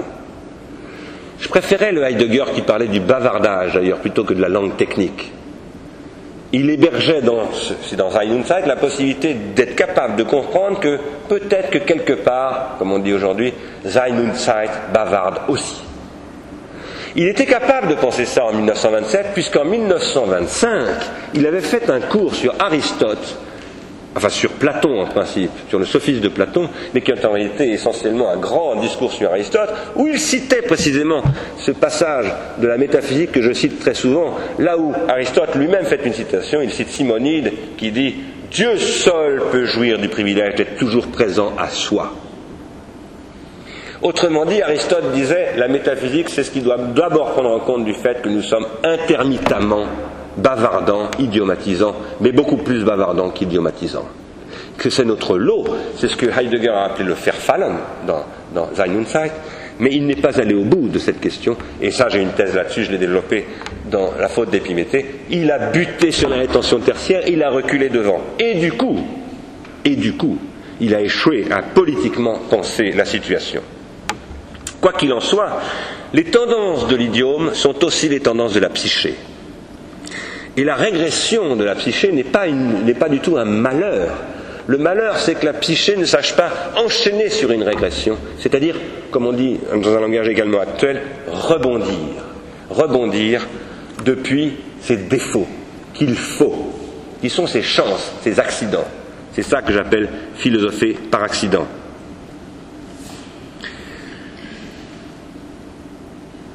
Il faut poser que tout idiome, comme toute âme, est clivé. Ça, ça n'a rien d'original. Pour l'âme, ça a été beaucoup dit de la psyché, c'est une expression de Lacan aussi. Mais si je dis que, par contre, toute âme est clivée pour autant que tout idiome est schizophrénique, c'est-à-dire dissocié toujours déjà, alors j'introduis quelque chose que précisément, je crois, Deleuze et Guattari ont cherché à penser au titre de ce qu'ils ont appelé la schizoanalyse. Pourquoi est-ce qu'ils se sont intéressés à la littérature mineure, à un certain nombre de textes de ce type? C'est parce qu'ils pistaient cette question. moi, je crois qu'ils se sont plantés, personnellement. Mais tous les philosophes se plantent. C'est pour ça que nous devons continuer à philosopher. Parce que Dieu seul peut jouir du privilège de ne pas se planter. Et aucun philosophe n'est un Dieu. Il faut faire de la schizoanalyse pour faire de la psychoanalyse. On dit Guattari et Deleuze, mais moi j'ajoute, c'est forcément de l'idiomatologie. et une idiomatologie générale, c'est-à-dire qui ne reste pas dans la langue, qui s'intéresse à la musique et à toute chose investigable par de la grammatisation, parce que finalement est grammatisable tout ce qui est idiomatisable, et réciproquement. Ce qui m'amène finalement à réaffirmer un très vieil énoncé de Platon. La pensée est dianoïa. Et évidemment, à partir du moment où, Platon dit la pensée est dianoïa, c'est-à-dire dialogue avec elle-même, ça veut dire qu'elle est clivable, elle est déjà dans cette espèce de schizophrénie originaire. La phrénie, si je puis dire, la capacité de penser suppose ce clivage. Faute de quoi, ça ne penserait pas. Alors moi je réfléchis beaucoup à cette question parce que j'ai eu personnellement une expérience de ça assez singulière. Je le dis maintenant sans la moindre pudeur parce qu'elle est connue. J'ai passé cinq années en prison et en sortant de prison j'ai découvert un disque absolument magnifique de Bill Evans qui s'appelle Conversations avec moi-même que d'ailleurs m'a fait découvrir Peter Sandy, redécouvrir. Conversations avec moi-même, c'est un disque qu'a fait Bill Evans où il, joue sur lui-même, il s'enregistre et il s'écoute et pendant qu'il est en train de jouer, il improvise sur son jeu. Ça se fait beaucoup maintenant, ça s'appelle le re-recording. Et évidemment, avec les, machines numériques, euh, c'est devenu, par exemple, euh, Eddie Lewis, qui est un très grand musicien antillais, pratique énormément euh, cela et ça donne des, des vraies merveilles musicales. Moi, je pratique la conversation avec moi-même depuis 28 ans, exactement. J'ai commencé en prison parce que il faut pouvoir idiomatiser pour vivre, faute de quoi l'on devient fou. Mais comme je n'avais absolument pas d'interlocuteur, je me suis mis à m'écrire des choses à moi-même, à m'envoyer des messages. Autrement dit, à me schizophréniser, si je puis dire. Et en essayant, en me schizophrénisant, de me paranoïser, c'est-à-dire de me métastabiliser, synchroniser. Parce que m'envoyant des messages à moi-même, j'étais obligé d'essayer à un moment donné, en lisant tous ces machins, de dire mais comment ce truc-là peut-il tenir le coup? Et là, Gérard Granel m'a beaucoup aidé, parce que je lui envoyais des lettres, il me disait mais tu deviens complètement barjot. Et donc il m'obligeait à, tenir le guidon. Je n'ai pas cessé de converser avec moi-même, et je continue aujourd'hui avec cet appareil mais je continue aussi à travers Internet, à travers... Euh, je m'envoie des messages, moi voyez à quel point je suis quand même bien fou, je m'envoie des emails avec délai. Euh, et je n'ai pas cessé depuis 28 ans de développer des stratégies pour continuer à être dianoïaque. Entre schizophrénique et paranoïaque. J'appelle ça dianoïaque. Pourquoi être dianoïaque? Quand je suis sorti de prison, je me suis retrouvé tout à coup dans l'obligation de travailler. J'avais des enfants, il fallait genre, etc. Et donc je me suis trouvé à bosser à nouveau comme avant, 10 heures par jour, prendre le métro, boulot, dodo. Et je me suis dit, mais comment est-ce que je ne vais pas redevenir le légume que j'étais avant d'aller en prison? Et donc j'ai développé des stratégies, je me suis mis à tenir un journal et je me suis obligé à continuer à converser avec moi-même, à faire du re-recording, sachant que, parlant avec mes amis, j'étais toujours extraordinairement déçu de ces non-conversations avec les autres, qui était la misère symbolique dans laquelle nous sommes encore bien plus aujourd'hui qu'en 1983, à l'époque où je suis sorti de prison. Il faut développer la possibilité, par la grammatisation de la dianoïa, psychique et collective. C'est ça la question de la grammatisation.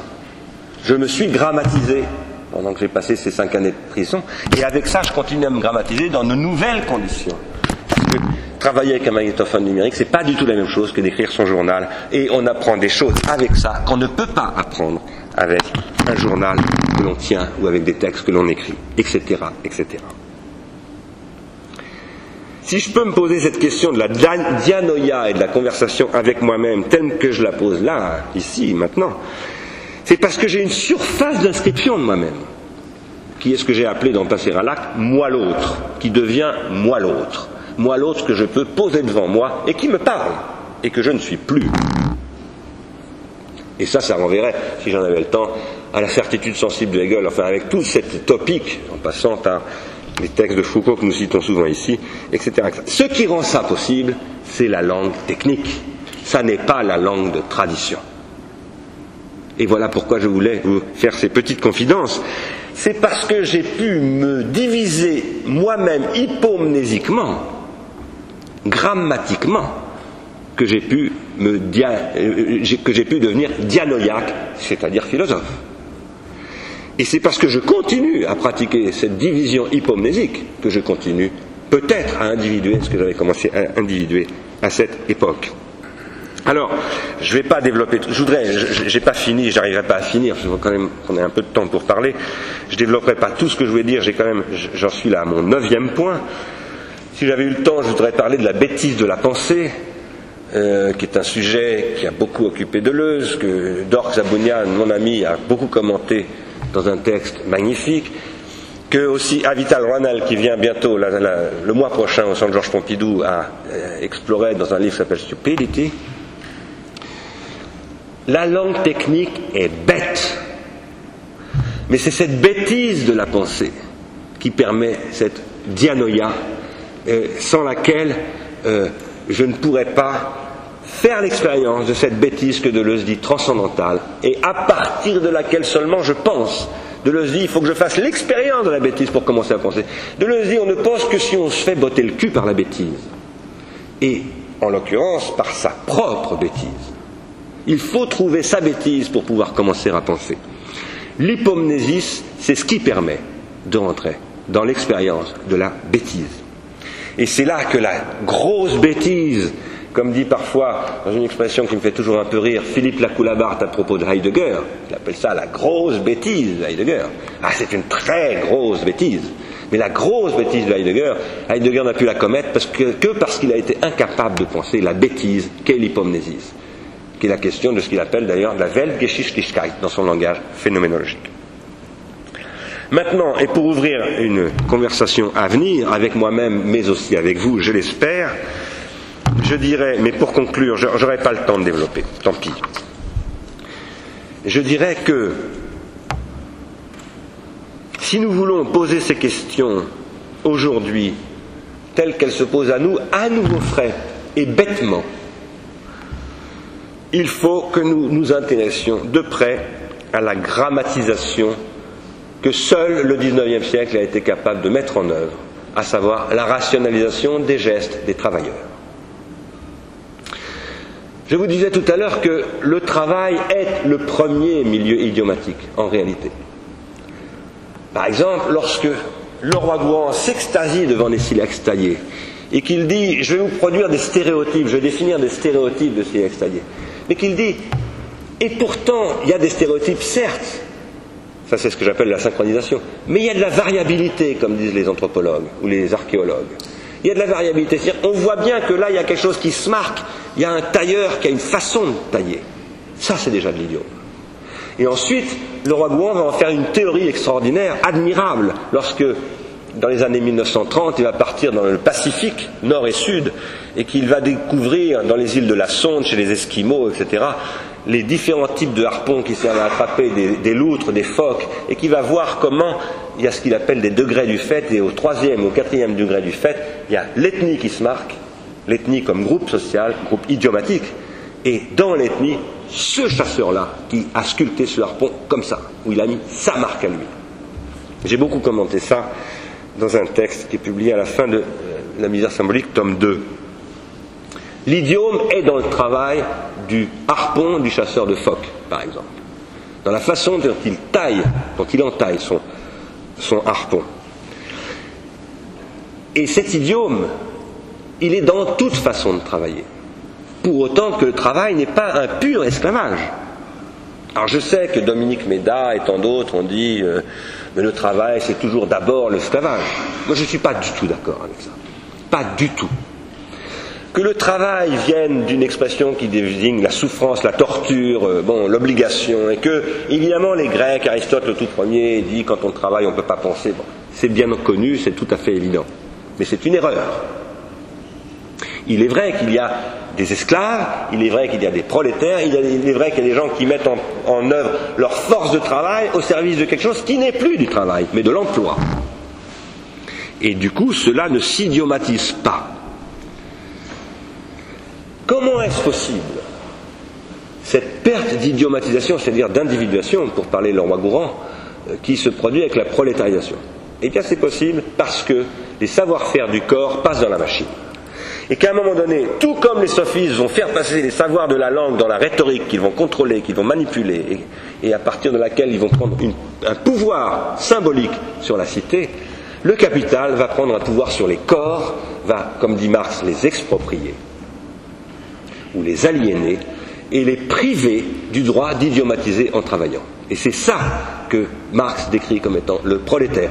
C'est ça que Jacques Rancière n'a pas compris dans ce livre, admirable par ailleurs, qui s'appelle La nuit des prolétaires, où il ne parle absolument pas de prolétaires, il parle d'ouvriers. Les gens dont il parle, ce sont des forgerons, des artisans, ce ne sont pas des prolétaires. Cet élève brillant de Louis Althusser a malheureusement, tout en étant un grand lecteur du Capital, pas encore compris ce que c'est qu'un prolétaire. Et c'est grave. Parce qu'il n'a pas compris la place de la technique dans la prolétarisation. Car cette, cette affaire est une affaire de technique. Et plus exactement, du moment où la technique devient de la technologie. L'outil du travailleur est technique. L'outil du prolétaire, ce n'est plus son outil, c'est une machine, et elle est technologique. Et elle produit effectivement une grammatisation, c'est-à-dire une discrétisation des gestes qui deviennent du coup reproductibles, dont le théoricien s'appelle Taylor, Frédéric Taylor, qui a écrit euh, au début du XXe siècle ce traité du management qui a été mis en œuvre par Ford systématiquement ensuite dans les usines Ford à partir de 1906 ou 1907.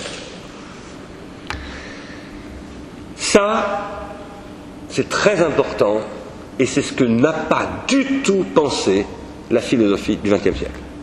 Pas un seul philosophe, à ma connaissance, au XXe siècle, ni Derrida, ni Foucault, ni Deleuze, ni Lacan, ni personne n'a pensé ce problème. Et c'est un problème fondamental. C'est ce qui fait que tout à coup, et là je réponds à une question que m'a posée Richard Bertsworth à Freiburg, où d'ailleurs nous étions dans un amphithéâtre que Heidegger a, fréquenté. Euh, Richard Bertsworth m'a dit Est-ce que tu ne crois pas, c'était au mois de juin dernier, que ce qui se passe avec le marché capitaliste à partir du 19e siècle, du 20e siècle et surtout du 21e siècle est impensable avec les catégories des Grecs. Et je lui ai répondu qu'il avait raison. Je lui ai répondu qu'il avait raison pour de nombreuses raisons, je ne vais pas les développer maintenant, parce que je voudrais vraiment m'arrêter, y compris parce que je vais bientôt ne plus avoir de voix, mais euh, je dirais en particulier parce que ce que le grec ne peut pas penser, c'est la grammatisation du corps. C'est d'ailleurs parce que le logos, à travers la glossa, est grammatisé exclusivement par rapport au corps, c'est-à-dire sans que le corps soit grammatisé, que Platon est condamné à opposer le corps à l'âme. Il ne peut pas faire autrement. Mais à partir du moment où le capitalisme, à travers la machine-outil, va commencer à grammatiser le corps, on va voir surgir le corps comme une question, et comme une question digne d'intérêt, à laquelle vont s'intéresser toutes sortes de gens, y compris Étienne Jules Marais, qui va fabriquer le chronophotographe pour étudier le mouvement du corps. Et puis finalement, c'est à ce moment-là qu'on va voir Marx commencer à en parler. Le premier à en avoir parlé d'ailleurs n'est pas Marx, mais c'est Adam Smith, dès 1776 dans La richesse des nations, où il s'intéresse à la machine de la manufacture, et où il va dire, Adam Smith, un esprit soumis, enfermé dans un corps qui est soumis lui-même au rythme d'une machine, ne peut plus fonctionner. Et il va commencer à poser la question de la grammatisation des corps et des mouvements.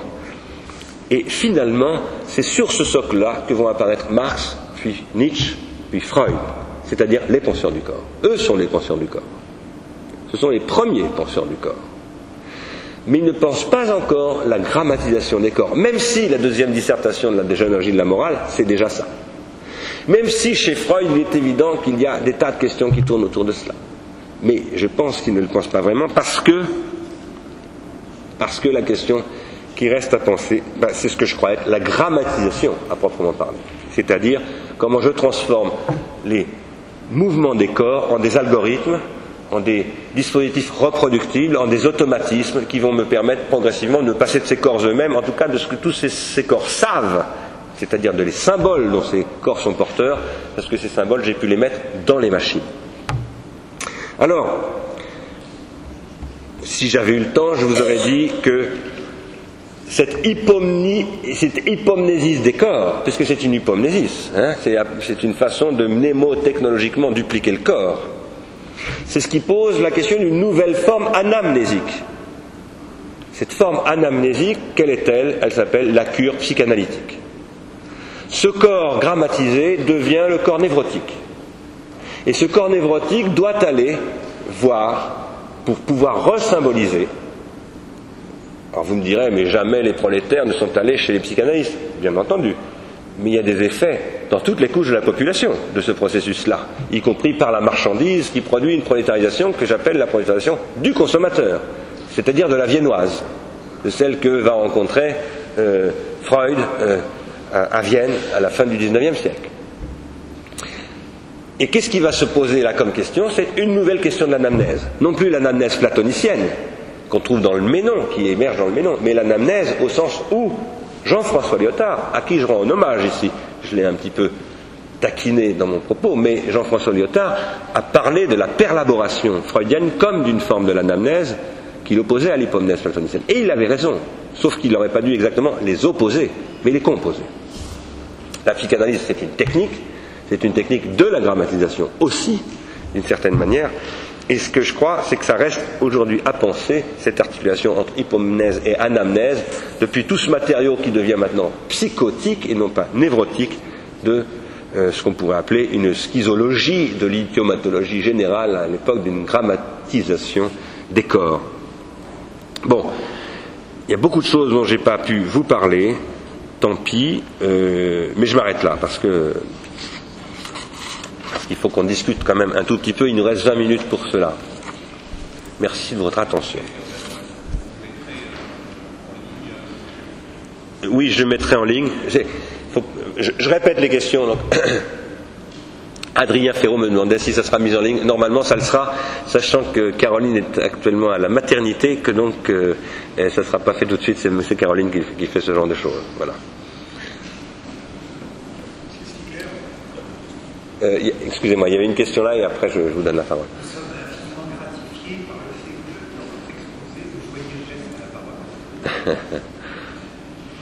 Il faut essayer de parler fort si vous voulez bien, y compris pour que le micro vous entende.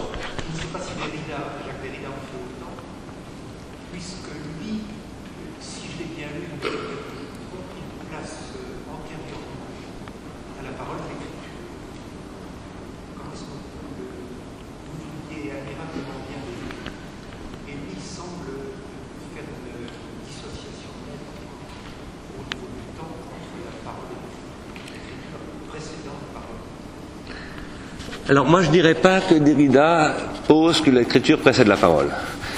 Euh, je ne crois pas qu'il dise exactement ça. Ce qu'il dit, lisant le roi Gourand très près, il dit que les traces, qui, enfin les, les attestations de vie symbolique,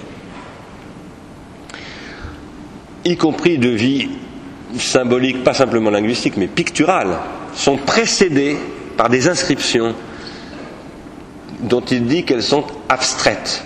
Et ça, il le reprend à le roi parce que le roi Gourand dit, contrairement à une légende, il n'y a pas d'abord des figurations, euh, des représentations figuratives, comme par exemple, à l'époque c'est Lascaux, hein, maintenant il y a eu beaucoup d'autres choses. Et ensuite on évoluerait vers une abstraction progressive, il dit non, c'est le contraire. On parle d'une abstraction, et alors là ça renvoie justement aux encoches, aux Schuringer, et c'est depuis les abstractions qu'on va vers des trucs de plus en plus figuratifs. Alors ça, Derrida le dit pour deux raisons. La première, c'est qu'il veut casser, en s'appuyant sur Février, l'historien de l'écriture, l'idée selon laquelle l'écriture serait issue d'abord d'une représentation picturale, ce qu'on appelait les pictogrammes naguère, et que petit à petit ça deviendrait les, idéogrammes cunéiformes, puis euh, les représentations alphabétiques très grammatisées, le, gramma. Hein.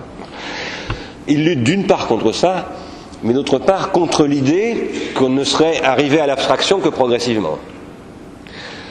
Et puis évidemment, troisièmement, contre l'idée qu'il y aurait d'abord la langue, euh, la langue de Rousseau, la langue de Hegel, etc. Et puis ensuite, une, translation, une copie.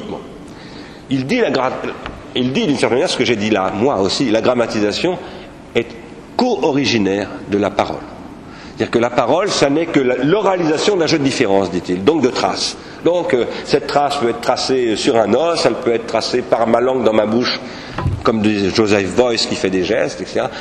mais en revanche, euh, là où néanmoins euh, il y a un, écart entre ce que dit Jacques Derrida et ce que je disais ce soir, et où, là vous avez raison, c'est que je crois que pour Derrida, ce dont il parle, cette architrace, je dirais, en droit, d'un point de vue logique, du point de vue de ce que Aristote appellerait le dialecticien, de celui qui théorise, qui discourt, etc., il faut poser quelle est la condition de possibilité de toute langue et que d'une certaine manière, elle est donc transcendantale. Évidemment, c'est très compliqué. Moi, j'en ai beaucoup, je pense que Marc en a parlé aussi avec Derrida, j'en ai beaucoup parlé avec Derrida, on s'est même un tout petit peu fâché sur ce sujet. Euh, parce que moi je disais, mais vous, vous n'en sortez pas du transcendantal. Et, moi je dis, la trace n'est qu'empirique. Alors lui disait, eh, non, elle n'est pas simplement empirique, elle est métempirique, comme il disait. Il aimait bien dire métempirique. Euh, reprenant cette expression de son introduction à l'origine de la géométrie sur ce qu'il appelle le métempirique, c'est-à-dire ce qui, est omnitemporel, comme disait Husserl.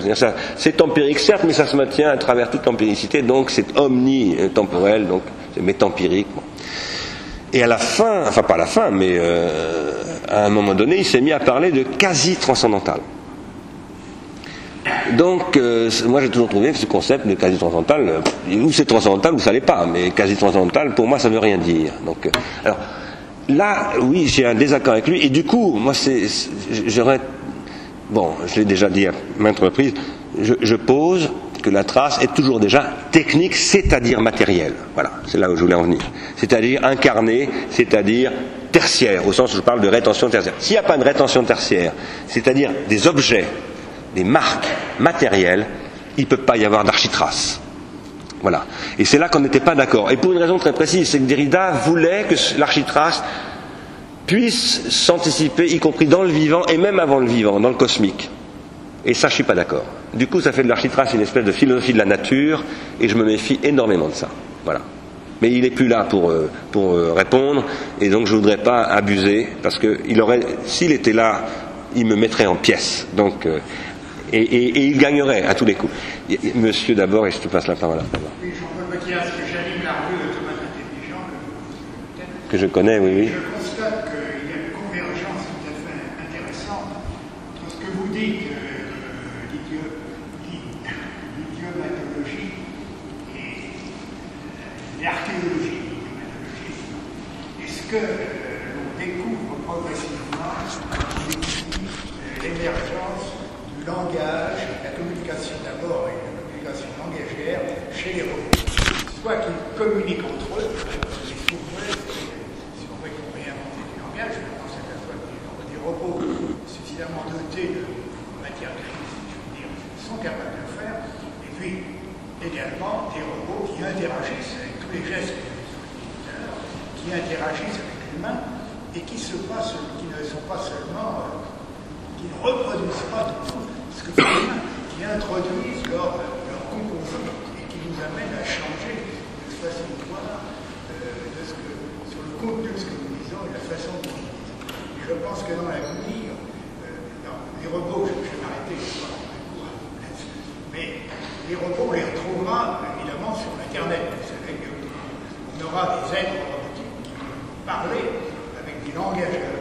Et il va falloir que ce que vous dites soit réintroduit dans la communication plus générale, dans les systèmes intégrant des humains et, des robots.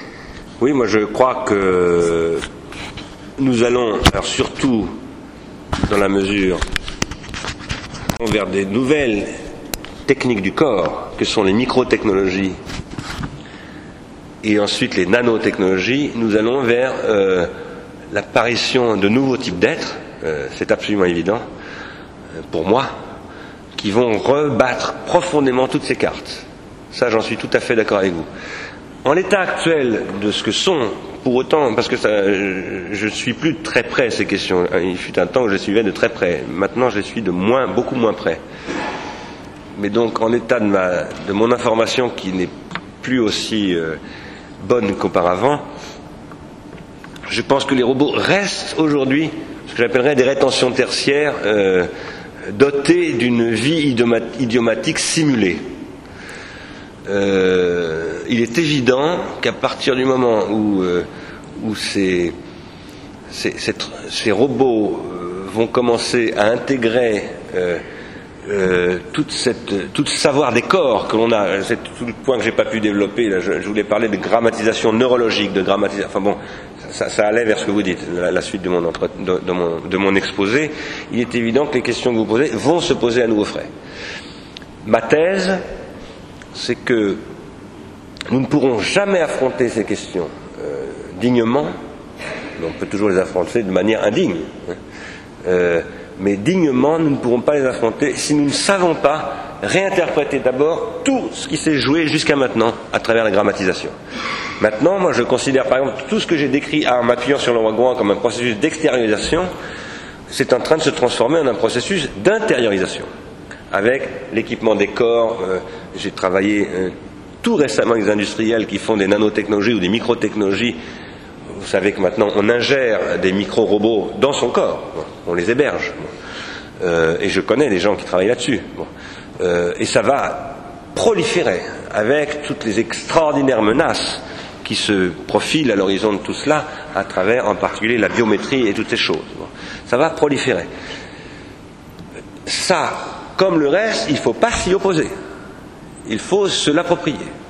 Il faut composer avec et, être capable d'inventer de l'idiome avec ça, y compris pour que ça produise de l'idiome, pas forcément nos idiomes. Mais pour pouvoir euh, aller vers cette, dignité-là, il faut absolument que nous soyons capables de penser l'histoire de la grammatisation euh, jusqu'à euh, cette époque dans laquelle nous allons entrer maintenant. C'est ça aujourd'hui ma, préoccupation.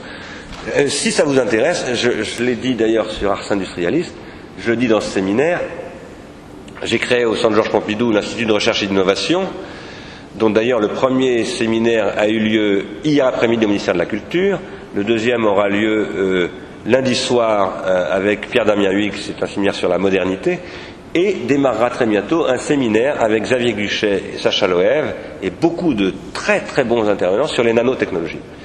Euh, vous êtes tout à fait bienvenue dans ces séminaires, pour autant que vous vous y inscrivez, qu'il y a une procédure de, d'engagement à prendre, etc. Et on limite l'accès à 30 personnes. Donc euh, il faut se signaler, mais sur Internet, sur Ars Industrialis, vous trouverez les références pour ces séminaires. En tout cas, ces questions que vous venez de poser seront traitées dans ce séminaire. Marc Répond voulait dire quelque chose. Si tu peux parler fort, Marc, pour qu'on puisse entendre le...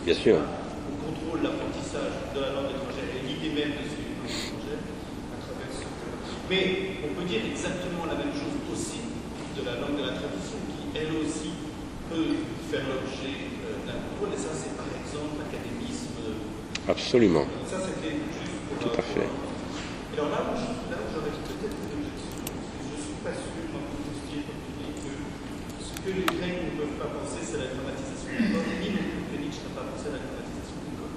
Parce que je vois deux objections à cette idée que les Grecs n'auraient pas pensé à la grammatisation du corps. C'est d'une part la question de la gymnastique.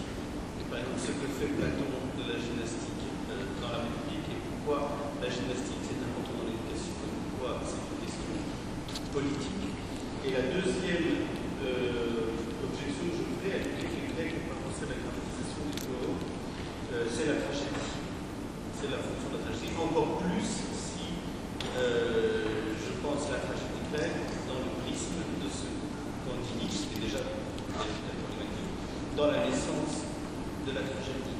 Parce que ce que Nietzsche dit à propos de la naissance de la tragédie, à propos de la tragédie, ce qu'il admire le plus dans la tragédie, c'est ce que toi tu appelles un processus de transcentralisation. Ce que la tragédie permet aux Grecs, c'est un Tout à fait. Tout à fait. qui est réconcilié avec euh, euh, euh, les deux pulsions de nature, la plaisir et le- Mais si en même temps, dans la naissance de la tragédie, il pense en même temps, c'est ce que François Soufflet, la possibilité pour la euh, tragédie de renaître. Et si la question qu'il pose, qui a beaucoup à voir avec ce dont tu parles, de la renaissance de la tragédie dans la manipulation, c'est justement parce que la tragédie grecque, il y a dedans quelque chose déjà comme une dramatisation. Sans ça, il n'y aurait pas de renaissance possible. S'il n'y avait pas à ce niveau-là une dramatisation, il n'y aurait pas de Il ne pourrait même pas penser quelque chose comme une renaissance de la tragédie. Donc, voilà, donc, ça, je pense que c'est- c'est- Oui. Ouais, non mais je, je, je fais tout à fait droit à toutes ces remarques et objections euh, que, je, que je partage d'une certaine manière comme nuance pour- et avec lesquelles je nuancerai fortement mon propos. Mais euh, qu'est-ce que je veux dire en disant malgré tout, je maintiens quand même euh, mon énoncé principal, à savoir que la grammatisation des corps ne fait pas question chez les Grecs. Alors d'abord parce que ce que j'appelle grammatisation, on pourrait dire il y a une grammatisation faible une grammatisation forte.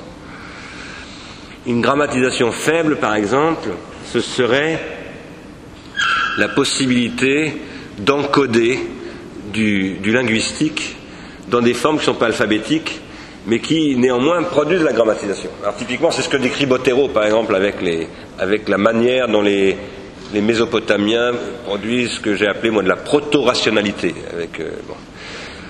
Euh, en même temps, c'est pas vraiment une grammatisation si par grammatisation on entend ce que dit Oru, c'est-à-dire euh, ce qui va à un moment donné permettre de, de- ce qu'on pourrait appeler l'illusion logocentrique. C'est-à-dire que euh, oublie euh, l'écriture euh, quand on lit la langue, quand on la lit.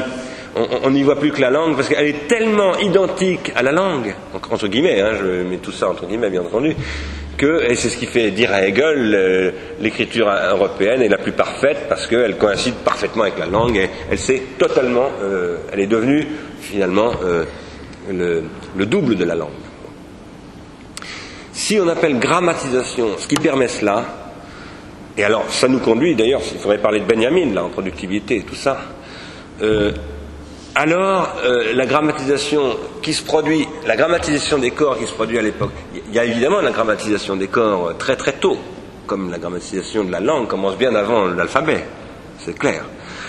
Mais en même temps, il y a un moment où la grammatisation de la langue par l'alphabet fait que tout à coup, une question de la langue surgit dans un nouveau registre, un registre réflexif, euh, qui, est le registre de ce que j'appelais tout à l'heure la dianoïa, un registre dianoïaque. C'est-à-dire que la langue se met en miroir avec elle-même à travers l'écriture et du coup elle entre en crise et elle produit une critique. Elle, ouvre un espace critique. Bien sûr que, y compris les Grecs ont tenté de noter euh, euh, les hauteurs du son, qu'ils ont tenté de noter des tas de choses, pas simplement, et de développer une grammatisation, mais euh, je crois qu'ils n'ont pas été à ce niveau d'abord de grammatisation là, qui, est pour moi un point de bascule, où ça, à un moment donné, ça fait problème dans l'individuation, et du coup ils n'ont pas rencontré les sophistes du corps, si je puis dire. Parce que pour moi, euh, euh, à partir du moment où la grammatisation se développe pleinement, elle engendre inévitablement une, une- une sophistique de la grammatisation. C'est-à-dire une, une- manipulation qui va chercher à prendre le contrôle et elle ouvre un conflit politique ou un conflit économique. Et je pense que je ne crois pas qu'il y ait eu un conflit des corps. Il y a bien entendu la gymnastique, tout le discours que Platon et tant d'autres tiennent sur euh, le corps. Mais a- je ne crois pas, peut-être que je me trompe, cela dit, hein, mais je ne crois pas qu'il y ait eu un conflit des corps. Qu'il y a eu une mise en scène des corps, y compris dans la tragédie, c'est clair, c'est évident. Et, c'est sûr que la mise en scène des corps dans la tragédie est une forme déjà de grammatisation des corps, y compris, alors pour le coup, avec, la chorégraphie et, tout ce qui accompagnait tout ça que nous avons perdu. Donc euh, nous n'avons plus rien de tout cela. Mais on sait, on sait que ça existait. Néanmoins, je ne crois pas que ça ait mûri au stade où, en revanche, la possibilité de contrôler le geste au XIXe siècle permet d'effectuer des calculs sur le geste. Et des calculs qui vont permettre de faire des investissements, comme le sophiste peut calculer sur la figure de rhétorique, etc. etc. Alors, après, sur Nietzsche, euh, moi je suis tout à fait. je, suis tout à fait d'accord. Mes, premières ressources pour penser ça, c'est chez Nietzsche que je les prends. C'est tout à fait évident. En même temps, je ne pense pas que Nietzsche ait posé cette question comme telle. C'est-à-dire, je ne pense pas. C'est tout comme la technique. Un jour, j'ai soutenu à la Bibliothèque nationale de France, il y avait un colloque sur Nietzsche. J'ai soutenu que Nietzsche était le premier vrai penseur de la technique. Bon. En même temps, on ne trouve jamais une référence à la technique dans Nietzsche. Il n'y en a pas. Moi, j'y vois ça. C'est peut-être mon délire d'interprétation.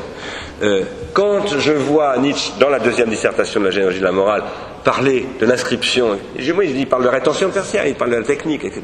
Et on peut le dire, on peut le. Mais, bon, la grammatisation, il en parle aussi sur ce mode-là. Mais en même temps, il ne l'a, à ma connaissance en tout cas, et j'ai- pas tout lu de hein, loin de là, mais pour ce que j'en connais, il- moi je ne crois pas qu'il est instancié, si tu veux, comme, comme une question.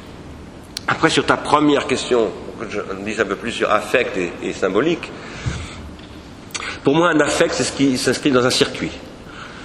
Et ce circuit, euh, c'est un circuit de transformation. Je reçois quelque chose, euh, ou j'envoie quelque chose d'ailleurs. Mais euh, moi, je dis, j'envoie quelque chose que pour autant, pour, si j'ai envie de dire quelque chose, c'est parce que j'ai reçu quelque chose qui me mène à dire quelque chose. Il n'y a jamais de commencement. Toujours déjà, il y a, il y a toujours déjà eu quelque chose avant. Mais je suis inscrit sur un circuit. Ce circuit, j'appelle le circuit du désir. Et pour moi, un affect, c'est ce qui me traverse. Je suis en train de relire Matière et Mémoire en ce moment de Bergson. C'est extraordinaire tout ce qu'il dit là-dessus, d'ailleurs. Mais, il mais, c'est extraordinaire tout ce qu'il dit là-dessus. En même temps, il ne, dit, rien de la grammatisation, de la technique et même de ce que j'appelle ici les milieux symboliques. Et du coup, c'est pour moi extrêmement frustrant et en même temps génial ce qu'il dit. Mais euh, il y a un, un circuit qui euh, traverse l'affecté qui traverse celui qui est affecté et qui le traverse aux conditions des dispositifs d'adresse qui permettent qu'il soit affecté comme, comme il l'est. C'est-à-dire, comment est-ce que je suis affecté? Par quelque chose Ben, Parce que je suis positionné sur un, réseau symbolique. Si tu me dis quelque chose, par exemple, qui me fait plaisir ou qui me blesse, ou qui me fait de la peine, ça, ça n'est possible que parce que tu es sur un circuit, euh, tu es dans un réseau où tu peux m'adresser. Il y a des gens qui pourront me dire des tas de trucs, j'en ai absolument rien à foutre parce que je ne les connais pas. Ils pourraient me dire exactement la même chose que toi, ça me laisserait absolument froid. Tu vois, ça me ferait ni chaud ni froid, plus exactement. Et ça, ça veut dire tout simplement que l'affect est toujours déjà pris dans un horizon d'annulation psychique et collective, et que ce et est symbolique d'emblée. Ce qui crée le et, c'est le milieu symbolique. Euh, Adrien Ferraud. Merci parce que c'était vraiment très très riche. D'abord, je ne suis pas sûr d'avoir tout compris. À un moment donné, comme il y a une mauvaise acoustique, et pas grammatisation. Ah oui, en effet. D'accord. Euh, alors, je voudrais euh, poser quelques questions à partir d'une méditation en temps réel que j'ai faite pendant que vous euh, et que j'appellerais euh, la, la grammatisation comme Comme souci. comme souci. Euh, J'ai isolé trois éléments et je voudrais justement que vous reveniez là-dessus. À un moment donné, vous avez parlé de territorialité de l'idiome euh, et euh, j'ai commencé à réfléchir là-dessus. Est-ce que vous n'avez pas l'impression que euh, la grammatisation est possible seulement dans une extraterritorialité C'est-à-dire euh, dans l'espace où l'idiome se produit, il peut être suffisant à lui-même et c'est seulement à travers un souci que euh, l'idiome se donne, non pas le droit, mais le devoir de devenir grammatisateur. Et la deuxième question, si on a ce on pourrait se poser euh, la question de qu'est-ce qu'on vit. Et donc, j'ai isolé par rapport à votre question deux visées euh, qui pourraient être une visée qui fait euh, de, de, cette grammaire une grammaire d'objet, c'est-à-dire par exemple pour moi, quand je, travaille sur la gestion des compétences, parfois il m'arrive de dire que notre société vise de la gestion de compétences pour transformer l'humain en génome à. C'est-à-dire que nous allons objectiver euh, toute corporéité, toute technologie attinente au corps pour transformer l'autre en objet.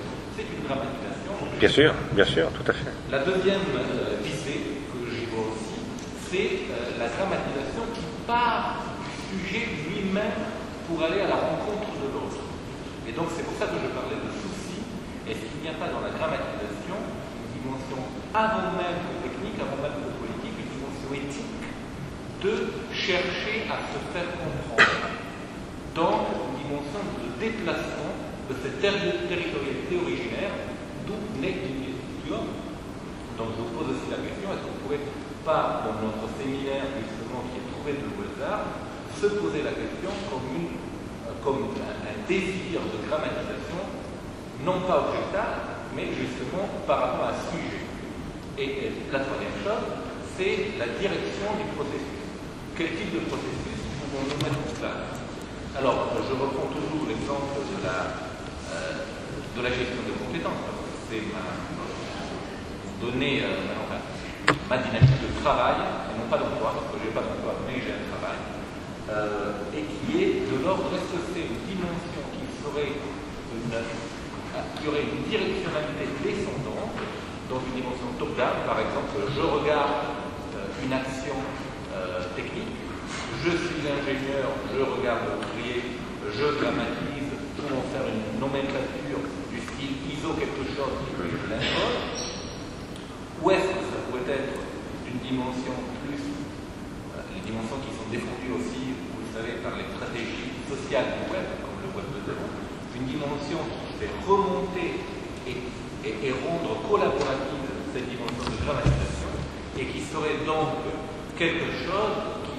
s'instituerait à partir du sujet qui ne serait pas que un sujet technique, mais aussi pensant, ce qui donne de bien sûr euh, à toute la civilisation occidentale et notamment euh, à tout ce qui est le mépris du travail de la part des voilà, D'accord.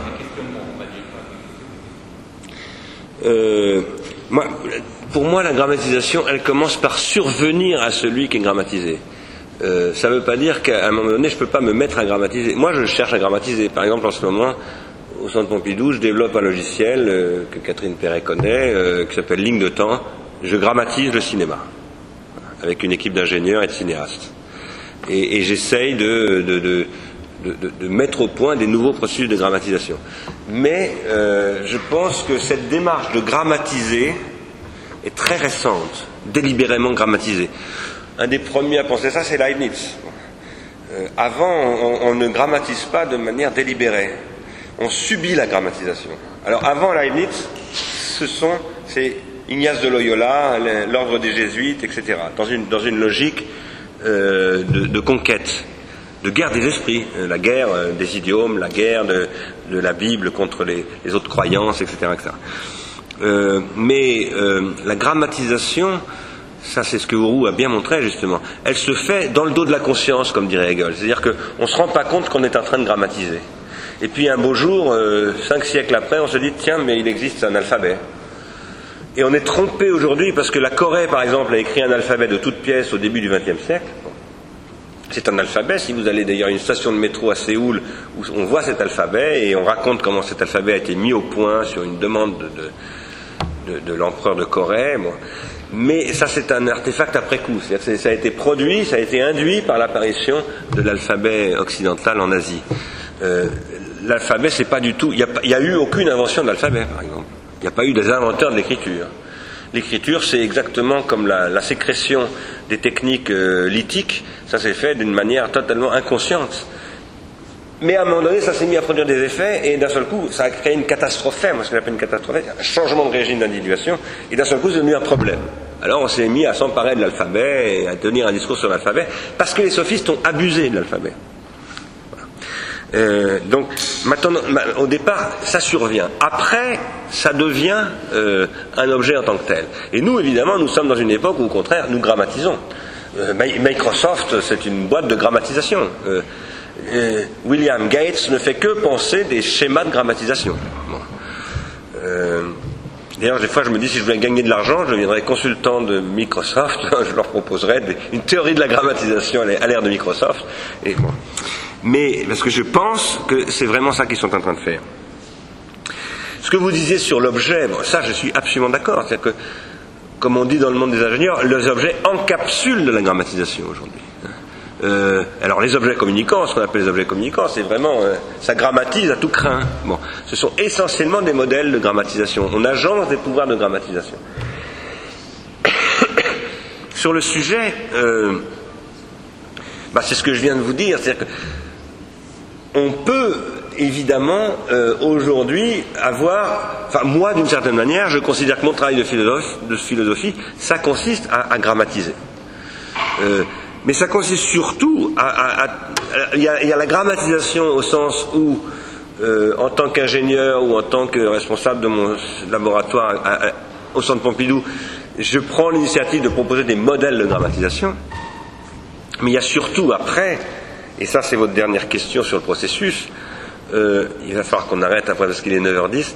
Euh, il y a la question de, des modalités de grammatisation. Il y a des modalités dissociante. C'est l'ingénieur qui observe, c'est Taylor qui regarde de l'extérieur et qui grammatise de l'extérieur, mais c'est aussi Bella Bartok qui, grammatise la musique tzigane. Hein. Et puis il y a les modalités associantes, c'est le web social, c'est le réseau social du web, qui lui est beaucoup plus dans une logique, et c'est évidemment ce que je défends aujourd'hui. En gros, moi ce que je dis, c'est que la nouvelle époque de la grammatisation ne sera vivable et digne que digne d'être vécue. Et donc les gens auront envie de vivre et non pas de se suicider. C'est extraordinaire. En ce moment, la, multiplication de discours sur le suicide, je ne sais pas si vous avez constaté ça, mais j'ai reçu encore hier une revue qui représente les pieds d'un pendu. Euh, une photo, c'est assez étonnant. Hein. Euh, donc, euh, quand je parle de dignité, d'indignité, c'est quand même là que ça se pose aujourd'hui. C'est pas une question du tout théorique. moi, je pose que la, la, nouvelle grammatisation sera une grammatisation d'association. Et pour conclure sur ce point, mon interprétation certainement un peu tiré par les cheveux, hein, je ne le cache pas, du moment grec, c'est de dire quand même, mais je le revendique, bien que ça soit un peu tiré par les cheveux, je le revendique quand même, parfois il faut savoir se tirer par les cheveux, comme le baron, euh, sinon on s'en sort pas, euh, c'est que euh, les Grecs, ce sont ceux qui ont transformé l'écriture dissociante héritée des, Égyptiens en une écriture associante qui a donné la citoyenneté. Et ils ont dit, tout le monde doit savoir lire et écrire. Même l'esclave de Ménon est capable de produire euh, euh, un théorème de géométrie. Bon. Alors la date de la prochaine séance c'est dans 15 jours, c'est George Collins. Tu veux dire un mot Georges pour la présenter?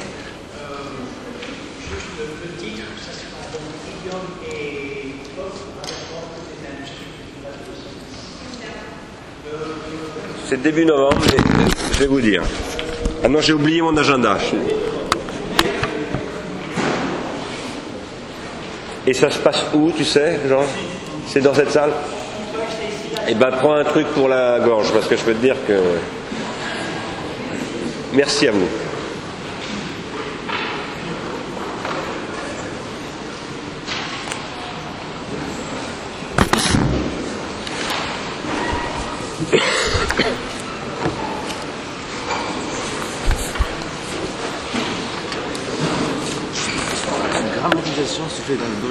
C'est qui, qui, a dit Ça, c'est moi qui viens de le dire, mais, mais euh, ah. une chose se fait dans le dos de la conscience, c'est Hegel qui dit ça. Il y a les processus de la phénoménologie de l'esprit se font toujours dans le dos de la conscience. Que, euh, ça me rappelle un peu la conception ancienne de, la nature qui, qui est. Oui.